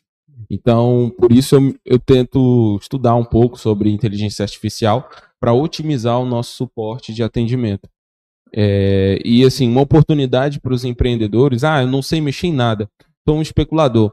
Existem ferramentas, assim como ele falou, é, que estão saindo todo dia e elas têm licenças. Os primeiros que chegam compram licenças ilimitadas e depois eles podem replicar essas licenças para outras pessoas. Se o cara paga ali dois mil reais numa LTD de, um- de uma inteligência artificial ou de uma ferramenta, e aí depois ele, ele tem quantos acessos ele quiser e aí ele pode é, fragmentar isso e, e personalizar para outras pessoas é uma, uma, uma função também muito interessante, é a de leitura de áudio, né? Você pega o áudio, a inteligência transcreve para você, e aí você alimenta, e aí indo mais além, você alimenta uma base de uma inteligência artificial é, é, com essas informações, e, e com isso você tem uma você pode fazer as perguntas que quiser para essa inteligência artificial. Por exemplo, esse podcast vamos, vamos transcrever ele, vamos alimentar uma, uma base de dados de, um- de uma inteligência artificial. E aí, se a pessoa quiser saber tudo que. Ela só pergunta o que, que foi tratado, o que falaram sobre inteligência, o que falaram sobre empreendedorismo, e assim vai. Então, É, é tem- um mercado também muito é, próspero e que os- todo, todo empreendedor precisa estar atento. Né? Sim. E, e eu, eu acho que das duas vias, tanto do áudio para o texto, como do texto para o áudio. Porque, por exemplo, você pode estar andando na rua, falar uma coisa aqui errada politicamente, mas pode estar dirigindo, você pega o seu celular, fala assim: ah, eu tenho que é, marcar uma reunião com o cliente, mas para isso eu vou precisar fazer um contrato que tenha as seguintes cláusulas, tal, tal, tal, tal, tal, tal, tal, tal. Ela transcreve para o texto, manda para o chat GPT, o chat GPT já cria o roteiro ou já cria o próprio contrato para você. Uhum. Ou seja, do, do escritório, de casa para o escritório, você já pensou, já mandou, você chega lá, mais cinco minutos editando, você tem um contrato pronto. Outro ponto que é importante também é nessa questão de texto para voz ou voz para texto também, é hoje tem muita ferramenta e a Microsoft vai colocar isso no Teams, mas já tem ferramentas que plugam no Meet e outras ferramentas como o Zoom para você criar uma ata da reunião você está fazendo. Você automaticamente ele vê toda a reunião e cria uma ata no final. E outra, melhor ainda, para quem não conseguiu participar daquela reunião. Então, assim, ah, eu não consegui entrar na reunião com o Marcinho. Já tem lá a sumarização da reunião pronta. Tem no Google, Google Meet, sair um pouquinho da, da parte de, é, de texto de áudio, a parte visual mesmo. O Google Meet, se eu não me engano, ele Por exemplo, você tá lá numa reunião, né? Aí de repente dá um lagzinho na tua internet e cai lá, trava, né? Antigamente ficava tudo pixado. O Google Meet já consegue criar uma, uma imagem de você, né? Caramba, sério? Entendeu? Não sabia disso, não. Como se você, como se não tivesse nem travado. Tipo, ele te redesenha praticamente. Bizarro, eu como- não sabia disso. entendeu? Até a tua internet voltar e aí continuar novamente lá, você se mexendo normal. Que doido isso. É porque, de fato, você tá numa reunião que a pessoa desligou a câmera ou ficou ruim a câmera, porque tem uma quebra de, né, de, Sim, de, de atenção, exatamente. Não sabia disso, pô, legal. doido, né? E falando de, de imagem, assim, tem, tem alguns outros pontos que são legais. Por exemplo, já tem aplicativo. Aqui esse é foda, esse aí. Tem aplicativo que ele te gera, te consegue gravar, né? Você se gravando aqui e aparece o texto para tu ler, né? Como se fosse um teleprompter. Aham. Você pode gravar com a sua câmera na sua frente, você lendo aqui, o aplicativo ele vai gerar os teus olhos como se Ah. estivesse olhando para frente. Entendeu? Mas na verdade você tá lendo o texto assim, olhando para baixo. Um, é, já, assim, tem, deep, já tem isso deepfake, também. deepfake vai É. é um negócio, né? Já tem isso também, inclusive, já, já que você estava falando no começo do podcast. Para podcast, por exemplo, eu tô aqui olhando para você, né? Mas tem uma galera ali que tá assistindo a gente. Tem API que ele consegue corrigir a minha postura como se eu estivesse olhando para a câmera para frente, mas na verdade eu tô olhando aqui para você. Entendeu? Assim como já tem também para microfone, não tem? A gente tentou uma vez instalar, né? no microfone, cada vez que uma pessoa fala, ele não precisa mais estar apertando ali a- o botãozinho na, na Blackmagic. Automaticamente já reconhece mas a voz isso- dele e troca a câmera. Mas isso traz algumas implicações, né? Não sei se vocês viram aquele caso do Torão que cantou a música do Vitor Clay, O Sol. Viram essa? Você não viu, não. E aí o, cho- o, o Chorão. Então, que é aquela música do Vitor Clay que foi muito depois do Chorão ter morrido. Aí fizeram lá a inteligência artificial o Chorão cantando. Assim, existem muitas coisas que juridicamente a gente vai ter que repensar. Até que ponto o herdeiro do Chorão tem direito a resguardar a imagem do pai que morreu mas não em uma, uma imagem que ele fez, uma imagem que criaram dele que ele nunca fez. Como a voz dele cantando o sol do Vitor Clay, que ele nunca cantou. Porque uma coisa é, o Chorão cantou a música do Vitor Clay no Planeta Atlântida, não sei o quê, beleza, tá lá, direitos autorais ou alguma outra coisa que você queira exigir contratualmente. Mas ele nunca fez isso. Nunca. E outra, Ninguém pegou uma lado B da vida ou nada. Ele simplesmente foi gerada artificialmente. Um outro detalhe. Tem um projeto chamado, salvo engano, é The Tapes of 27. Que é assim, as, a- as fitas dos 27. E traz quatro artistas que morreram com 27 anos. Kurt Cobain, Jimi Hendrix, o cara do The Doors, que eu esqueci o nome, e a Amy House. A inteligência artificial criou a letra e a melodia de músicas como se fossem eles. E uma banda foi lá e gravou. Uhum. E se você escuta a estrutura da música e a letra, cara, é o Kurt Cobain. É o Nirvana. é o Nirvana. E aí? Não, é uma pergunta que eu faço sincera, assim. E aí?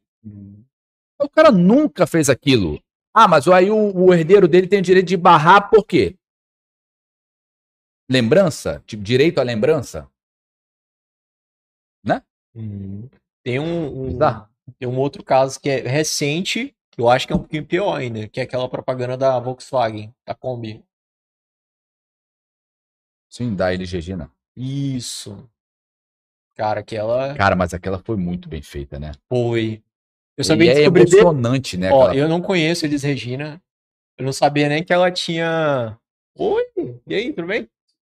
Que ela tinha falecido. Eu não conheço, não conhecia a música dela. Eu vim saber bem depois da história, tá? Eu sabia que Não, a história aqu- mais louca ainda. foi muito bem feita, cara. Mas foi mesmo. Pegaram a galera no tempo diante, botaram a camisa do Belchior, viu? Tinha até a camisa do Belchior. Pô, Sim. muito legal aquilo ali. Cara, aquilo ali foi. Mas assim, provavelmente ela, a Maria Rita, né?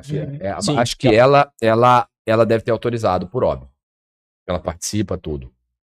Mas teve uma multa, se não me engano, do Conar, não foi? Teve uma multa do Conar nesse, nesse caso.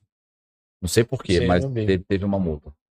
É assim, é burocracia é sempre assim, né, gente? Faz uma coisa sensacional, vem a burocracia e multa o cara só porque o cara fez uma coisa diferente de todo mundo. Tá. Vai. E aí, como é que entra aquelas questões da, das imagens que a gente consegue gerar pela inteligência artificial? Midjourney é um Legal. famosa, né? Boa pergunta. E assim, é, já entrando numa outra já rap- rapidinho. Tipo, tem uma bem famosa que usaram a foto lá do Papa, recriaram, né? Que a gente tava conversando aqui antes de começar o podcast. E ele usando uma roupa de uma marca, né? é, que aí viralizou. Beleza. Ou seja, como é que fica essa questão do direito da imagem, do Papa também, né? Uma pessoa, uma, uma figura aí muito conhecida e viralizar assim, entendeu? Usarem uma, uma imagem dele, uma roupa que ele nunca usou. Eu acho que a primeira implicação disso, Lucas, eu não sei se todo mundo já teve acesso, mas é muito simples fazer isso, né, hoje. Sim. Você tem o Mid Journey, você tem o Dali, você tem o Leonardo AI. Você com um prompt, você cria uma, uma imagem. Alguém já usou o Midjourney? Criou uma para criar a imagem? Já usou? Cara, é bizarro. Depois, depois eu vou te mostrar uma foto que eu tirei e eu criei uma. Pedi pra ele criar em cima da foto. É, é bizarro. Mas assim, é bizarro o, quão profundo ele entende um prompt pra te entregar um resultado. Mas voltando aqui. Toda a inteligência artificial generativa ela tem uma um problema grande para, para o quem usa. É você saber até que ponto existe um plágio naquele resultado. Eu não tenho como chegar e automaticamente saber o texto que o GPT me entregou se tem plágio. Eu tenho que buscar alguma ferramenta de antiplágio para saber desse resultado. Mesma coisa o Mid Journey. Até que ponto ele pegou uma obra de arte, copiou de uma forma diferente e tal, eu também não sei. Mas contratualmente eu te falo porque eu assinei o Mid Journey uma época. Contratualmente o Mid Journey garante a você, quando você paga, que todas as imagens que aquele bot gera é, são suas. Entendeu? Aí entra num problema o seguinte. Mas a imagem que eu pedi para ele gerar foi baseada na tua foto. E eu fui lá e mandei para ele a tua foto, pá, e gera a imagem. Aí eu entendo que existe um direito seu violado de imagem, como tem o do Papa. Ah, mas é figura pública. Ok. Mas você gerou uma, você não tirou uma foto dele na rua. Criou um contexto que não existiu. E aí eu entro no maior problema da inteligência artificial generativa, eu diria para a democracia. É deepfake, fake news com inteligência artificial. Por quê? Porque é possível, e aqui, gente, vamos ser bem sinceros, todo mundo já usou, usou o GPT, todo mundo já viu, todo mundo conhece, todo mundo sabe o contexto e tal. Mas nós somos 200 milhões de brasileiros que talvez 95% não entenda. E aí criam uma deepfake do presidente Lula falando uma coisa, ge- com- gesticulando com alguma coisa, que chega lá e vai para um grupo de WhatsApp. Isso é, isso é terrivelmente problemático para a democracia. Por quê? Porque muita gente vai acreditar. Minha avó vai acreditar, cara, na hora. Não, e é isso, Uhum. entendeu? Então, assim, a- isso já acontece, mas eu digo assim, isso vai gerar cada vez mais. Por quê? Porque esses grupos de WhatsApp, óbvio, não tem moderação, não deve nem ter, na minha opinião, mas o acesso a isso você cria de uma forma muito frenética. Todo dia tem mensagem, todo dia tem mensagem, todo dia tem mensagem. Assim, a minha mãe, inclusive, eu cheguei pra ela e falei, mãe, essa notícia não existe. Mas tá aqui no Globo. Cara, mandaram pra ela um link e o cara criou o Globo, assim, Cara, o site, sabe? Ela matar o Globo, ó, ó, aqui, ó, a imagem do Globo. Eu falei, mãe, olha o link. Aí era no- www, Wix, não sei o que, tocar lá, Globo. Sabe? É, Então, esse tipo de coisa, você imagina como aconteceu com o Dória, que ele tava numa casa de com, com, de- com, com três mulheres, que não sei o que, que não sei o que lá, não sei o que lá. Donald Trump sendo preso, né? Então, é muito. esse tipo de coisa que aí é problemático. Só que aqui, gente, tem um problema. A gente usa a internet desde quando?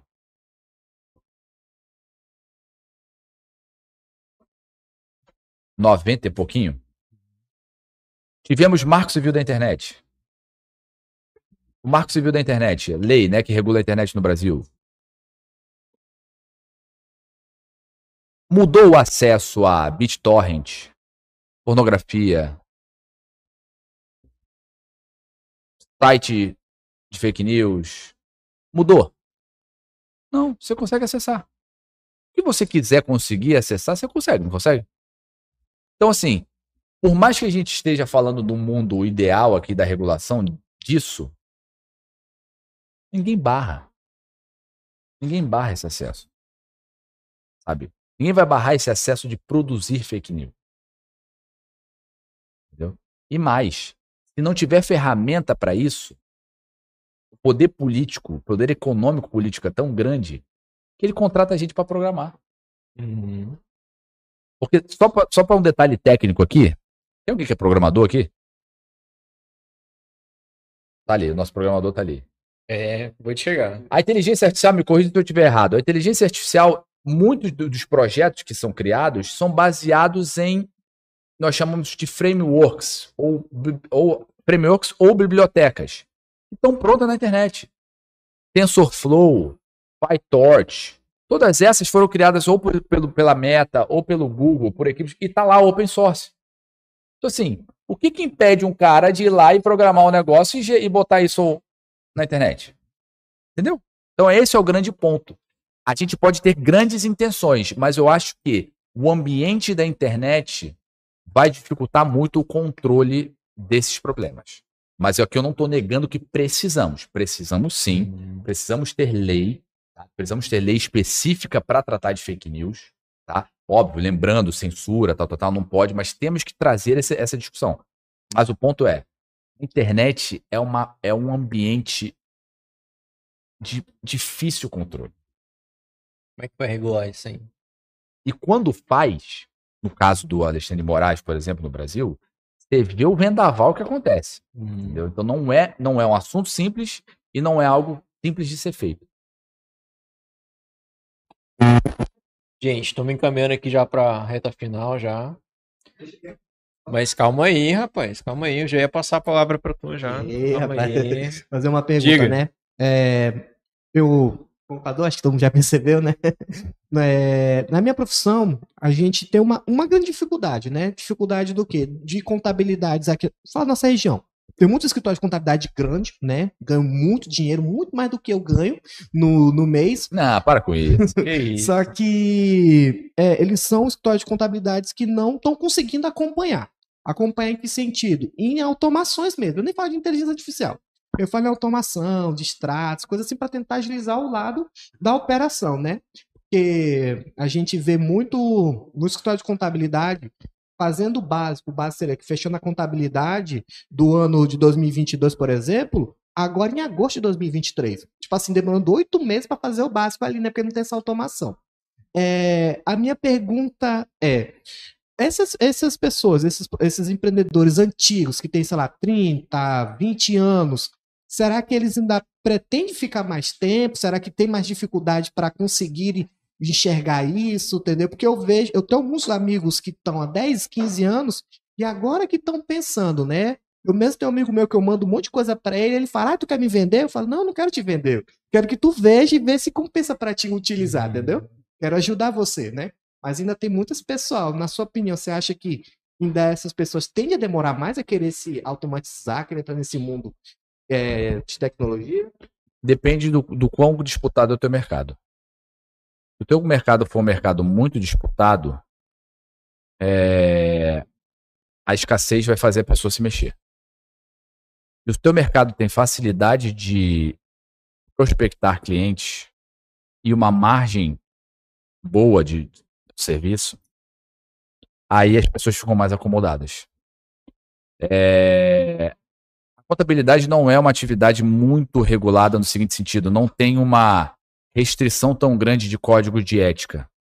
Assim, você pode buscar automações, inteligência artificial e colocar para falar com o teu cliente, etc. No meu caso, na advocacia, tem uma regulação bem estrita da ordem sobre isso. Mas que também não está fugindo desses impactos, tá? Assim, a advocacia está tendo que se mexer muito nisso. Mas eu acho que quem é o mais antigo que não se adaptar nisso em profissões reguladas, como advocacia, medicina, contabilidade, etc., tende a sofrer menos do que num mercado mais aberto. E aí, de fato, você vai ter gente que vai vir com muita ferramenta, e aí é difícil você conseguir sobreviver. O que, que eu te digo que eu acho? Na pior das hipóteses, essas ferramentas tiram a pressão da tua margem e você ganha mais pelo serviço prestado. Então, mesmo que você não tenha um impacto de redução de competidores, mas aliviando a tua margem já vai te ajudar muito a trabalhar menos e ganhar a mesma coisa. Que aí já é um ponto super positivo. E de novo, todo dia tem coisa nova. Todo dia tem ferramenta nova. Eu acho que, falando aqui o, o, o inglês estilo Rangel, eu gosto de brincar com ele, né? O inglês estilo Rangel, que é o mindset, né? Falando do mindset aqui, é justamente estar aberto a essa inovação. Uma coisa que a gente procurou sempre fazer no escritório foi isso. A gente sempre teve uma camada de tecnologia muito forte no escritório.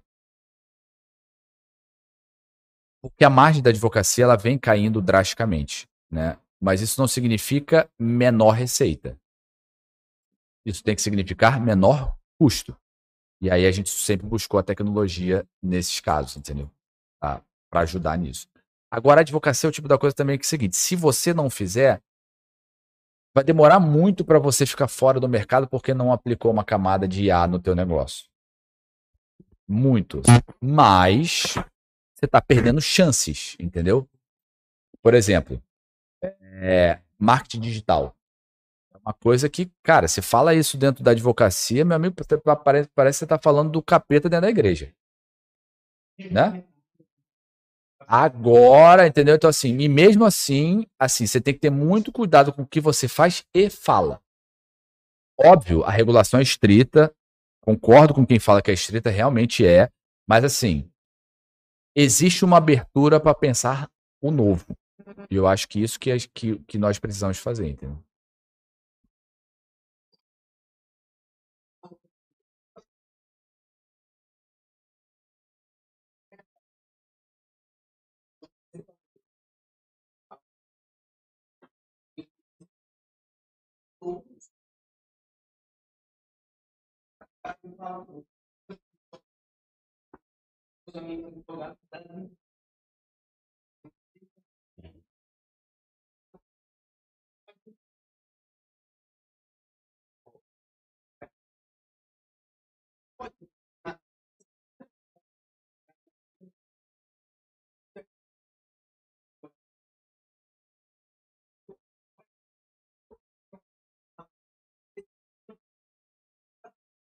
São três coisas que a pessoa vai ter na vida.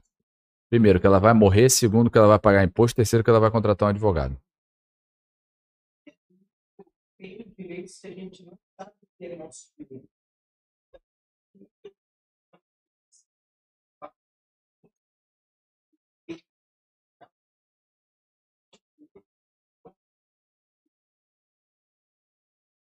E expor o teu, expor o teu produto, né?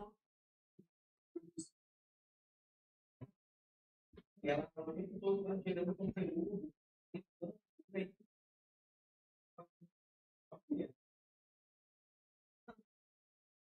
Eu também sigo a minha amiga, ela. Sei o que você tá falando.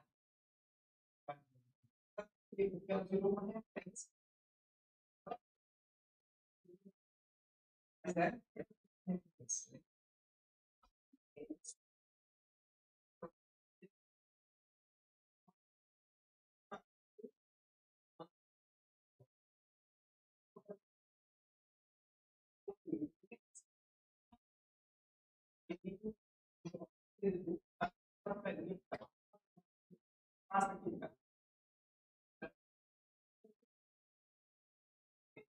É. Mas é, é, é, isso que eu digo, assim. Pensando aqui um modelo de negócio de restaurante que pode falar de inteligência artificial. Já pensou você entra no restaurante, o cara te dá um cardápio de itens. E aí você fala para ele assim: escolhe os itens. Você escolhe os itens. E a inteligência artificial cria a receita que o, o, o chefe vai cozinhar na hora pra você. Cara, você vai ter um marketing. Eu acabei de criar isso, tá? Pode, pode. eu- é que eu não sei cozinhar, senão eu, eu, eu registrava até a ideia. Mas perceba. Mas, exato. Só que assim, eu não tô, eu não tô, eu não tô criando a experiência do Jacan. Eu tô botando a IA no negócio que gera um marketing bizarro, entendeu? Tá, tá, exato. E mais, você usa uma IA generativa, Marcinho. Você usa uma IA generativa que não vai dar a mesma receita sempre. nesse restaurante porque eu ia colocar os alimentos que eu posso. Entendeu? E aí, na hora ele cria a receita e o chefe vai e faz. Principalmente alguns itens, sabe? Pedir para montar aqueles itens, porque aquele, aquela comida, aquele prato, porque o prato completo às vezes tem coisas que Sim. eu não, não posso. Aham. Se tivesse aquilo ali, Exato. tomara. E ainda você faz o marketing, você faz o marketing porque é uma inteligência artificial que monta o seu prato. Tomara que alguém ouça esse podcast, esse e produza aqui em Porto Velho. né? Exato. É. Pode perguntar, fica à vontade. Qual é aquele restaurante que tem lá no shopping de macarrão? É. Espoleto. A pessoa espoleto faz isso com aquele painel? Né? Tem lá, você faz o autoatendimento lá e já cria lá para escolhendo, né? Sim. Mas eu acho que é questão de começar, né? Eu faço. Aqui na nossa região, tem muitos profissionais que, né, que, que mandam e-mail, né, que mandam documentos por via WhatsApp. Eu não faço isso, né? Muitas pessoas que são meus clientes que fazem isso, né? Perguntam, você recebeu documento de uma forma via WhatsApp? E-mail? Ah, não. Eu tenho um aplicativo para distribuir tudo lá, né? Isso aqui, né? Então, que deve então para aquelas pessoas é a primeira vez que ter acesso. É, mas assim, muita coisa você pode aplicar. É, falando direto para o empreendedor, assim, muita coisa. É desde aquilo que a gente estava falando sobre explicar um documento. Imagina você ter uma interface no teu escritório de contabilidade que você manda um documento, uma DRE, teu cliente não entendeu, ele manda uma resposta no chat. Não entendi esse documento, me explica. Aí a IA vai lá e explica para ele o, o que, que aconteceu na DRE dele. Isso é simples de ser feito. Mas assim, ah, o, o teu contador júnior poderia fazer? O teu técnico contábil? Poderia. Mas é uma pessoa que está gastando horas de trabalho para fazer uma coisa que hoje a IA pode fazer. Ou seja, a gente vai mais se preocupar em fazer conexões. Estratégia. Uhum. Eu acho que o dono do negócio hoje ele tem que pensar em estratégia. Porque muita coisa hoje a IA vai, já, já faz. Então o que, que ele faz? Pensa estrategicamente o negócio dele. Então, se, se a gente fosse pegar, por exemplo, profissão como médico, médico vai se tornar um, mais um cuidador. E o diagnóstico, É, mas aí tem um de- uma questão de novo. Aí tem uma questão ética, né? Porque se eu perguntar pro chat GPT, ele, me, ele, ele, ele vai se negar. Eu já fiz alguns testes, insisti duas, três vezes ele, e ele me deu uma resposta. Mas assim, pode uma IA prescrever um tratamento? Por mais que ela saiba as probabilidades de todas essas relações melhor que o médico, essa é a questão. Não é que ela não possa, no sentido de capacidade, ela não pode, talvez, no sentido de ética e, juridicamente falando. Mas assim, onde a IA vai impactar muito o médico? Uma área, né? Que já, já impacta, né? A radiologia. O que, que o, radio- o- o médico radiologista ele faz? Ele olha padrões, né? Ele olha padrões de imagem. A máquina olha esses padrões de imagem. Eu li um estudo recente e o médico é, ganhou da inteligência artificial na, na reconhecimento de padrão e era um médico super Classe A. classe A por 0,1%. Assim, ele foi 0,1% melhor do que a máquina na- na- ao comparar padrão de câncer, tumor, imagem, etc. Então, isso daqui, um ano, dois anos, já, já, a IA já passou. Precisa do médico? De novo, eu acho que o médico tem que ser o humano, pelo menos que aperta o enter. Sim. Agora, escrever tratamento, conversar num- numa terapia como psicólogo, eu não sei. Eu acho que aí tem uma, aí eu acho que tem uma barreira muito grave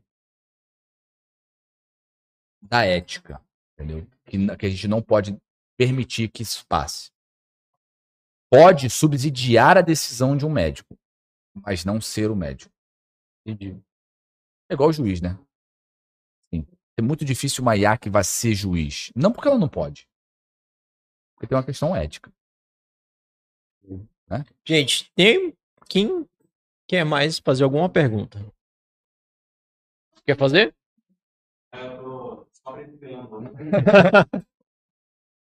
Diga.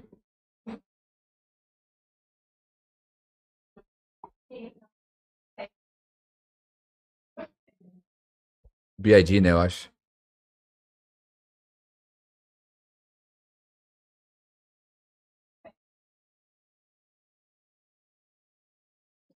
Carro autônomo, você diz, então. Olha, dizem que é o, é o modelo de negócio que vai salvar o Uber, né? Porque o Uber, o que é caro para ele é que tem que ter um motorista. né? Então, assim, é, eu não acho errado. Eu acho que é válido. Eu acho que, de novo, carece um pouco de regulação. Mas eu, eu sendo sincero com você, eu acho que só não avançou mais isso ainda porque não atingiu o interesse das montadoras. As montadoras estão interessadas em carros elétricos por uma questão de ESG, de ser sustentável ambientalmente correto. Não porque elas acham que são bons produtos. Sendo sincero. Quem está produzindo carro autônomo hoje, midiaticamente? Google. É, E uma área da Tesla. Porque a Tesla hoje ela quer ser carro de luxo, né? E uma área dela hoje é carro autônomo. Não tem, eu não vejo interesse das montadoras em fazer. Porque se tivesse, já teríamos carro autônomo andando. O, o- o Uber comprou uma startup de caminhão. E que os bitrens são conduzidos de forma autônoma. É, é sensacional isso. Ele, inclusive, provou que reduz 25% o combustível, porque não tem ali a tensão do, do, do motorista e ainda faz o vácuo. Você coloca caminhões em seguida e faz o vácuo, então você ainda tem ainda a economia de, de combustível na média. Pode ser uma- uma- um- resultado interessante para a área de transporte. Eu acho que vai, deve sair algo em breve. Mas falando agora, nós aqui, consumidores comuns de carros comuns, né, em ruas comuns, como de Porto Velho, São Paulo ou Nova York, eu não vejo interesse das montadoras. Capacidade técnica tem. A maior dificuldade é padronização de, de, de sinalização e imagem, mas isso também é fácil de resolver. Agora, o que eu não vejo é o interesse. E, e eu digo de todas, tá? Não, não só americanas, não. Porque se o chinês quisesse, ele já teria feito também. né? O chi- chinês teria feito fácil.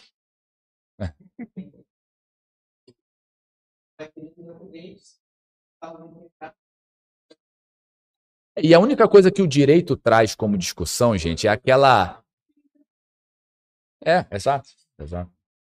Mas a única coisa que o. o, o... Não, você pode criar várias coisas com isso. Uma vez eu estava discutindo com. Num, num- numa iniciativa do, do, do Poder Judiciário sobre isso. Um projeto que seria apresentado, na verdade. Pode criar uma iniciativa, do, se- uma, uma, uma característica do seguinte ponto: o carro ele é autônomo, certo? Você muda a lei para permitir que, por intermédio de decisão judicial, você bloqueie o acesso ao carro. E automaticamente o carro é levado para o tribunal, o fórum. Ou seja, não vai ter mais buscador de carro. tivesse carro autônomo? Você mandaria o carro e ir lá pro tribunal. É, não tem guincho. Manda o carro ir lá pro tribunal e o carro vai lá e vai ser apreendido, ué. Tá travado. Ninguém acessa. Certo? Mas assim, pergunto. Ninguém tem interesse. Se tivesse interesse, teria feito. É a mesma coisa, sendo- muito sincero. Ferrovia no Brasil. Por que não tem? Porque não tem interesse. Existe um interesse inverso de ter rodovia, caminhão e etc. Mais alguma pergunta?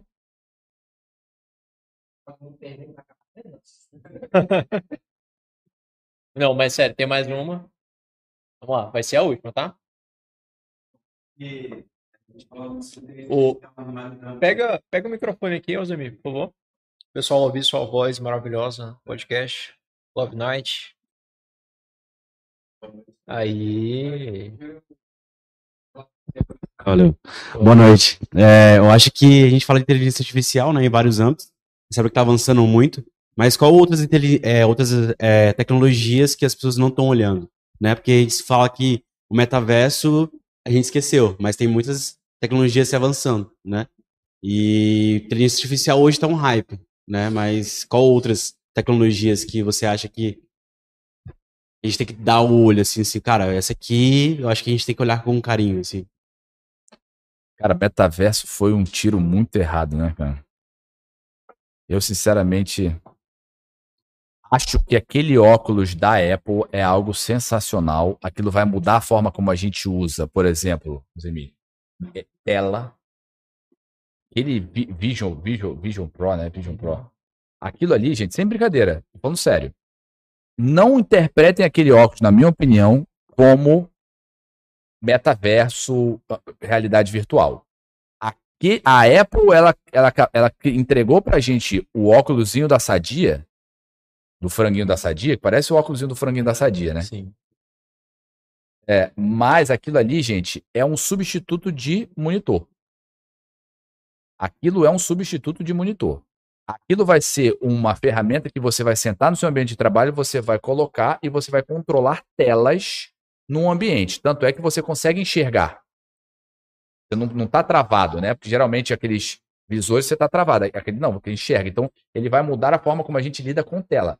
Do mesmo jeito que eles fizeram com a gente com o iPhone, do mesmo jeito que eles fizeram com a gente com o tablet, e com, com iPad, com tablet e por aí vai. Então, essa é uma tecnologia que vale muito a pena, que é a inserção da tela no seu ambiente. Então, a realidade aumentada, eu acho que é uma bela de uma tecnologia. Não a virtual, a realidade aumentada. Porque eu acho que a gente vai ter ainda muito tempo para digerir, e a realidade aumentada vai ajudar isso, sair da nossa compreensão de espaço. E quando você coloca a realidade virtual, não sei se aqui alguém já usou, mas uma vez eu corri um- uma Fórmula 1 com a realidade virtual, eu sinceramente eu passei muito mal. Eu, eu fiquei muito com um enjoo absurdo e muito tempo depois de ter acabado a corrida ainda.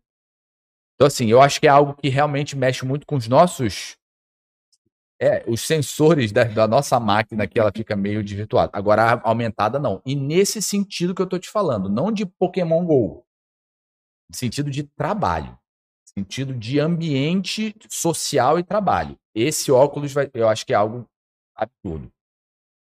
E uma coisa, cara, que a gente não pode negar, que o Bradesco, inclusive, semana passada falou que estava investindo ou ia investir algo nesse sentido. Existe um quebra de paradigma na, na computação, que é a computação quântica. O Google vai entregar isso comercialmente muito em breve. Grandes empresas já estão conseguindo investir nisso e ter o retorno de usar.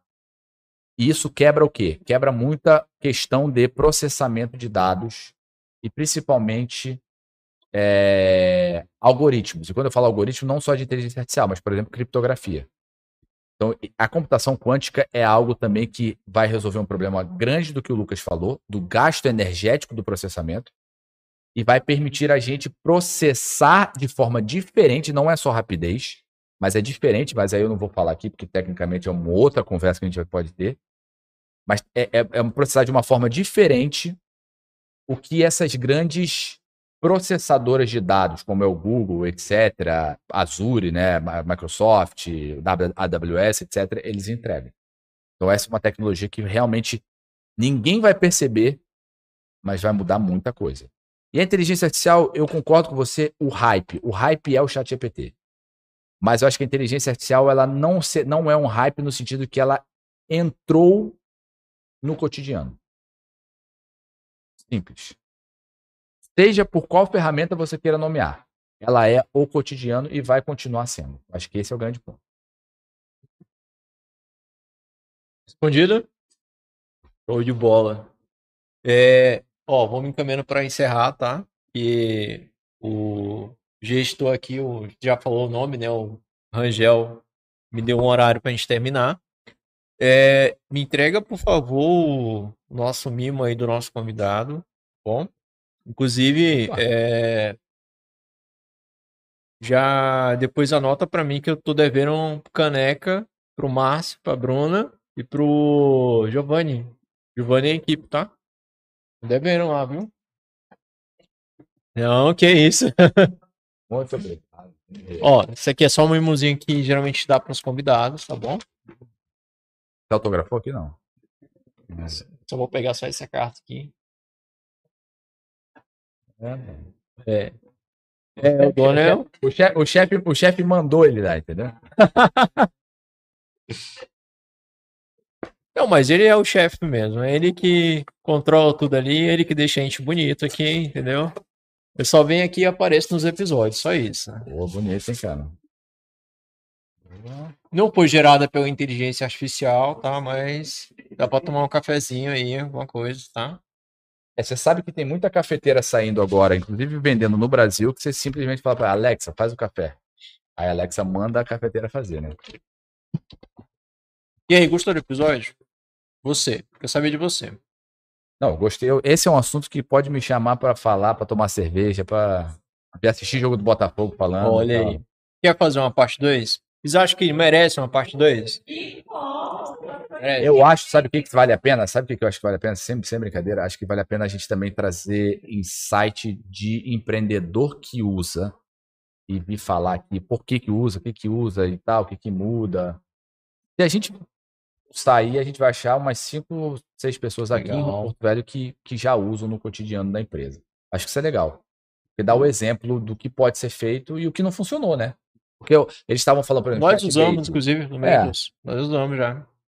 Produção de conteúdo, cara, assim, se você não tá usando, esqueça, você tá.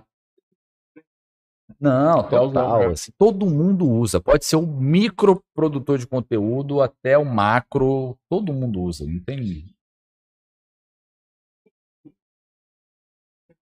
Que isso?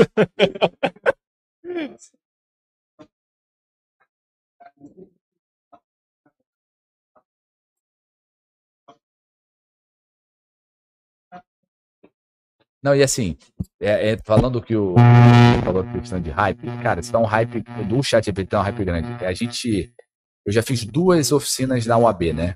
ChatGPT para advogado. A primeira eu fiz em Ariquemes e aí a segunda eu fiz aqui em Porto Velho na quarta-feira. Se coloca para inscrição, é um dia, 70 vagas acaba. E aí o que, que eu ensino de prompt? Escrever contrato, redigir fato de petição, sumarizar os fatos da petição que você recebe que você tem que contestar, escrever e-mail para cliente, mensagem de WhatsApp para cliente, tudo isso você pode usar o chat GPT. Vai falar bem assim, ah, mas eu poderia fazer sozinho, que eu estava conversando com um colega, esqueci seu nome, desculpa, Ítalo. Eu acho que você tem que usar o chat GPT para aquilo que você sabe fazer. Porque você sabe se ele fez errado. Porque existe um problema na inteligência artificial, Lucas, que é alucinação de dados. O que é alucinação de dados? Ele cria. Então, por exemplo, para a academia, para a universidade, não vale muito o chat GPT. Por quê? Você chega para ele e fala assim: me indica um artigo científico que fala de ética de inteligência artificial e regulação na Europa.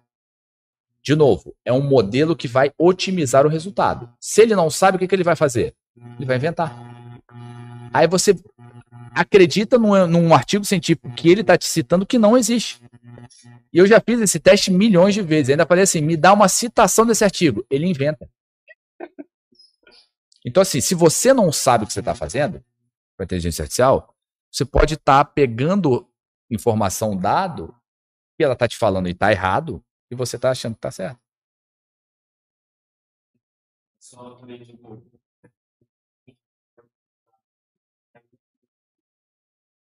colocar ela a decisão de comercial. De direito. né? Por isso que eu estou fazendo hoje com meus clientes. Eu pego jogo dentro da de medicina, alguma coisa nesse sentido, e a atendente ali ela vai pesquisando dentro daquela biblioteca. Então, marca um dinheiro para ela, a vai treinando. Uhum. O problema da, só da API, eu não sei, é, o problema da API eu achei muito caro. É. E aí você não controla, né, cara? Daí Você vai processar um PDF lá, e quando você vê, vem só a conta lá. Eu tô te falando que eu fiz um teste lá, só um PDF, cara, eu paguei 10 dólares, cara. Só um PDF. Quando eu fui ver, assim, já está perto do seu limite, que eu botei um limite de 12 dólares, né, da API. Ah, está perto do meu. Foi, ué, mas foi um PDF só, cara. Aí, pô, foi porrada. Gente, já perguntei já pro Ed se ele gostou e vocês gostaram? Bom mesmo. Vamos fazer, vamos fazer uma parte 2. Fechou. Ó, seria legal de fazer uma parte 2 que a gente ainda não falou nem de contratos inteligentes, blockchain, né? É, isso aí é, isso é barra. É, isso aí é barra também. Isso é outra coisa barra. É, Não, se juntar blockchain e inteligência artificial, pode ter uma Skynet. Olha aí. Legal. Ó, eu sempre faço uma, uma pergunta para a gente finalizar. Mas, primeiramente, quero agradecer muito por vir aqui. Tá? Você é uma pessoa que eu admiro muito, você e o Cássio. Quem sabe na próxima oportunidade traz junto o Cássio. Aí realmente vai ficar aqui cinco horas aqui, tá? Mas é muito bom, porque os dois, vocês são muito amigos. Os assim, dois discordam um do outro muito, entendeu? série, assim, é Aí a gente fica legal. discordando aqui, eu tenho cinco horas discordando. É legal, é legal. E o que é mais interessante, agora a parte do Mentos da equipe aqui. Na, na última vez que eu te recebi, que a gente trocou uma ideia lá junto com o Cássio, que a gente vê uma evolução, né? Tipo, Naquela época a gente gravava até com o celular, cara. Eu lembro. Lembra? A imagem ruim pra caramba dos cortes que saíam. Ruim pra caramba. Não era, Paulo? Tem, muito, tem muita ferramenta de IA para processar aí esse- esses vídeos, né? Hoje, naquela época não tinha, cara. É. Acho que não tinha, não. É. Mas, enfim, legal ver a evolução, é legal continuar te acompanhando. Não, legal. Eu, cara, assim, obrigado, obrigado a vocês todos. É uma honra estar aqui. Eu acho que, assim, hoje a plataforma de vocês tem um alcance, vocês levam uma mensagem muito importante. Eu acho que essa mensagem de vocês, ela é uma mensagem genuína, embora não seja um tema, como a gente estava conversando naquela hora, regionalizado, mas, assim, diz muito dos empreendedores, das iniciativas das pessoas que estão aqui, entendeu? E uma coisa que eu tenho muito, muito orgulho é falar que eu sou daqui. Assim, só pra vocês terem uma ideia, assim, eu vou visitar clientes, eu tenho muito cliente fora do estado. Eu levo bombom de cupuaçu e castanha para meus clientes. O cliente fala, pô, Sam, esse cara tá vindo do norte mesmo, o cara tá trazendo bombom de cupuaçu e castanha. Tem gente que nunca nem ouviu falar de cupuaçu, cara. Mas assim, eu tenho muito orgulho e é legal ver que muita coisa boa sai daqui, entendeu? Assim, a gente, a gente em Rondônia, a gente tem cada vez mais comprovado que não existe a síndrome do vira-lata, né? Ah, porque o do de fora é melhor, porque não sei o que é melhor. Não, não existe melhor. Aqui a gente faz, aqui a gente produz, aqui a gente mostra, aqui a gente convida os outros. Eu gosto muito de convidar a gente para vir palestrar aqui, etc., mas não para falar que ele é muito fodão. Trazer uma pessoa boa para falar para o nosso público, mas mostrar que nós temos pessoas que estão na mesma mesa que ele, falando no mesmo patamar de discussão, entendeu? E assim, é importante e é legal a gente promover iniciativa como a de vocês. E a nossa preocupação hoje que é transcender esse não só as histórias como é o nosso leão, mas o conhecimento que tem aqui. né? Eu, o Cássio, outros empreendedores que já passaram, o próprio que tá ali atrás, o Márcio, entendeu? A Fran, daqui a algum dia a gente vai marcar com ela também, Legal. o Vani, entendeu? Mostrar que, poxa, tem gente muito boa lá fora, mas tem gente muito boa aqui também.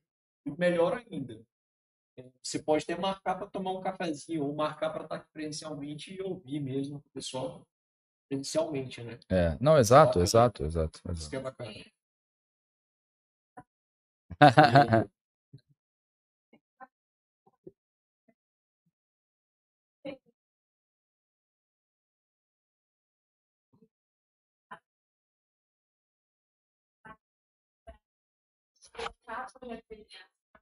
Vou pensar um pouquinho, vai Verdade. a gente consegue conversar melhor e às vezes nem café sai 10 nem Verdade. Não, eu também, eu também gosto. Texto aqui. Basta reassistir o episódio. É, e tem muita, isso tem muita coisa pra falar Com ainda. certeza. Cássio, pô, tô te convidando pro Cássio, já. Ô, Edson, e a última pergunta, pra gente finalizar. Eu sempre faço uma pergunta proposital para um livro que tá sempre na mesinha lá na, na, na sala, a gente grava. Um você já conhece, que é muito. que é esse aqui. Você recomenda esse, pessoal? Recomendo quem tiver um pouco de paciência. E a série, você recomenda? A, a primeira temporada, sim, a segunda tá difícil. Beleza. E esse outro livro que é aqui embaixo, que você tem? Cara, esse é um livro que eu nunca li. Não é? Nunca li. Não, é, conheço a história, eu acho que diz muito disso que nós falamos aqui agora. Exatamente. É um pouco sobre é, o que é ser humano, né? Porque, de novo, a inteligência artificial é um referencial artificial do que é o ser humano. Mas, ao mesmo tempo, é o que não é humano se reconhecer como tal. Que é quando o monstro se reconhece como humano, né? É, Mas eu queria dar uma outra dica. Tem um filme que eu acho sensacional, cara. Chamado Her. Ela. H-E-R. É com Joaquin Phoenix. É o Coringa, né? Cara, esse filme é muito bom. Qual a história desse filme? Joaquin Phoenix é um cara deprimido. E ele tem contato com. Ele, ele descobre um aplicativo. Conversa com ele. Trata ele como uma pessoa boa, assim, normal. Reconhecer ele como pessoa. Essa, a, a voz do aplicativo da Scarlett Johansson, então, assim, tem um grande ponto positivo na voz também. E ele começa a se relacionar com aquele aplicativo, com aquela voz, entendeu? Então, assim, com aquele sistema que fala com ele, mas que trata ele de um jeito que muitos humanos nunca trataram ele. Então, ele começa a ter uma relação com aquele aplicativo, entendeu? Então, assim, a inteligência artificial, né, é reconhecida e reconhecendo. Esse é o grande ponto. E só mais uma informação. Hum, É assim, uma grande maioria dos lares americanos tem Alexa. E foi constatado já num estudo psicológico que as crianças reconhecem a Alexa como um membro da família. Porque pede toda hora. E nos Estados Unidos tem ainda um serviço que não tem no Brasil. Você fala para Alexa, Alexa, coloca é, água com gás na, na lista de compras. E aí bota e entrega. Sim, cara. Né? Entrega em casa. E as crianças começam, começaram a entender, pô, existe uma pessoa aqui em casa que está dentro desse monitor, mas que meu pai fala com ela, minha mãe fala com ela, ela entrega comida aqui em casa, ela responde, ela toca música, ela faz o que eu quero, ela gosta de mim, ela conta piada e tal. É, existe um membro da família aqui. Daqui a algum tempo, é, Exato, né? já tem uma recomendação. Você compra uma coisa e te recomenda É, uma outra, exato. né? Exato. Só que o grau de assertividade ainda não é. Eu tenho certeza que se abrir o teu Netflix é só dorama, né? Não, não. Pior que eu não assisto nada de dorama. Mas assim, mas enfim, vai ter algum momento que ela não só vai recomendar, mas como já vai mandar direto para casa É sim, exato.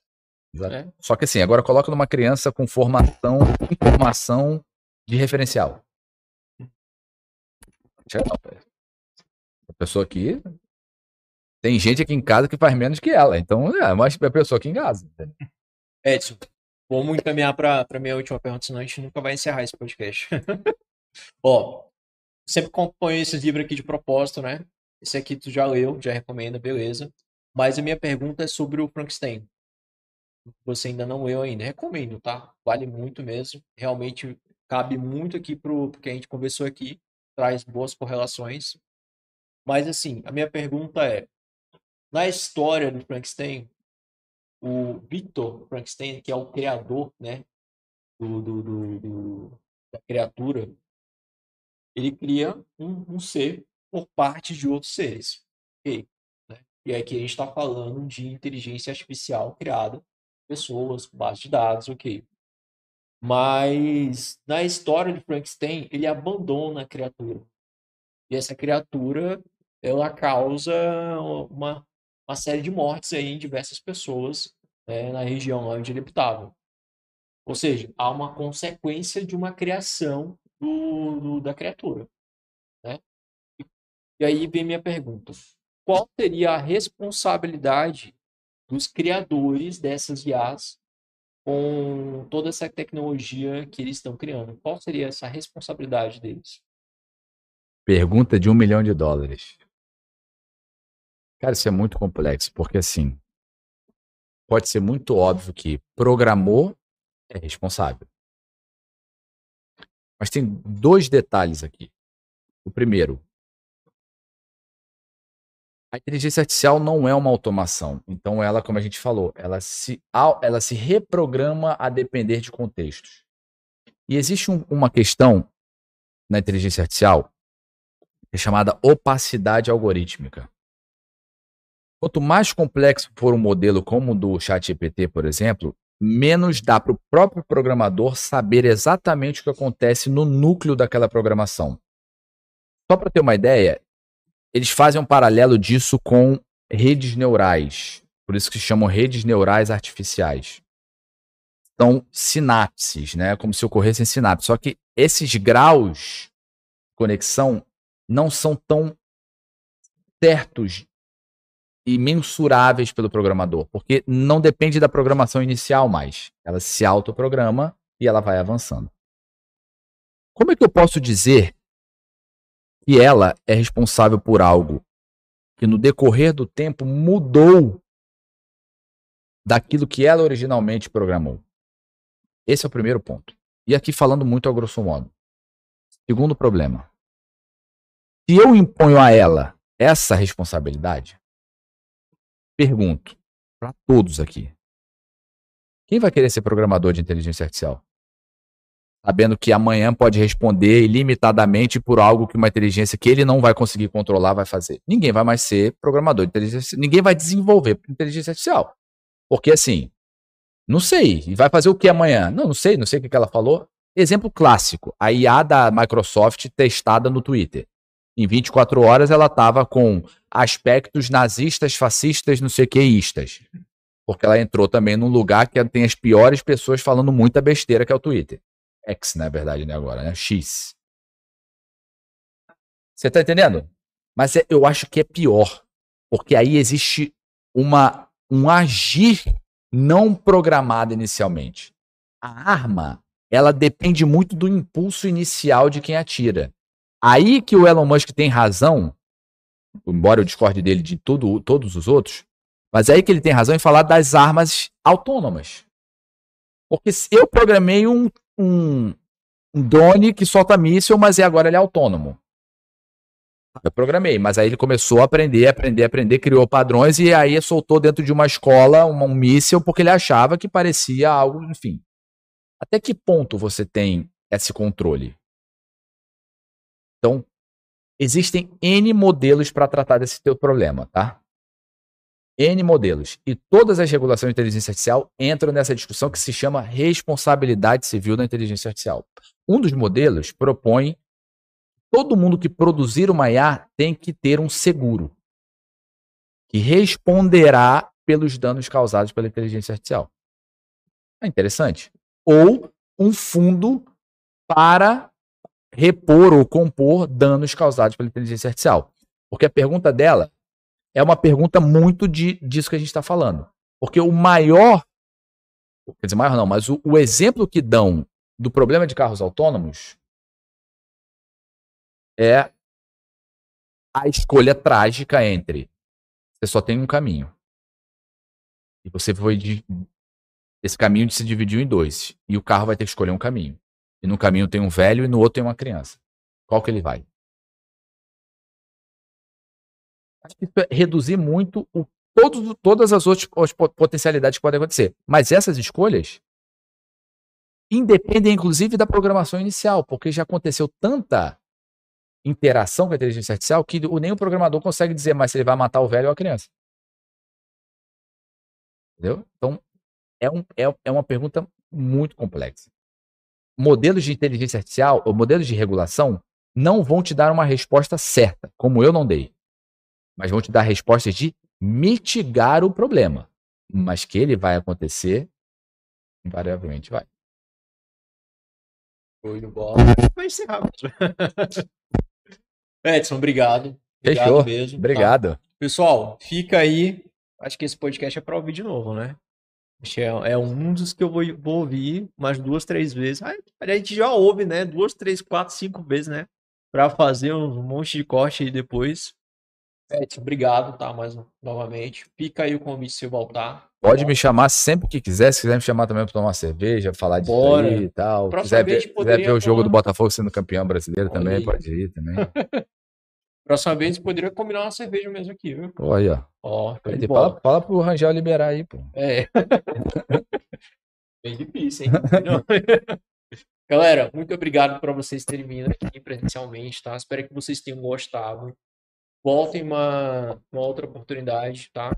Não vai ser, infelizmente, não vai ser sempre que a gente vai fazer essa edição aqui no Sebrae, mas vamos fazer de vez em quando, até para ter uma valorização também. Eu esperava ter mais pessoas aqui, é porque o tema sensacional, vocês gostaram, né? E outra, peguem essas dicas aqui aplica, rever de novo o, episódio. Vai estar depois no Spotify também, tá bom? Assiste, tá? Aproveita aí essa oportunidade.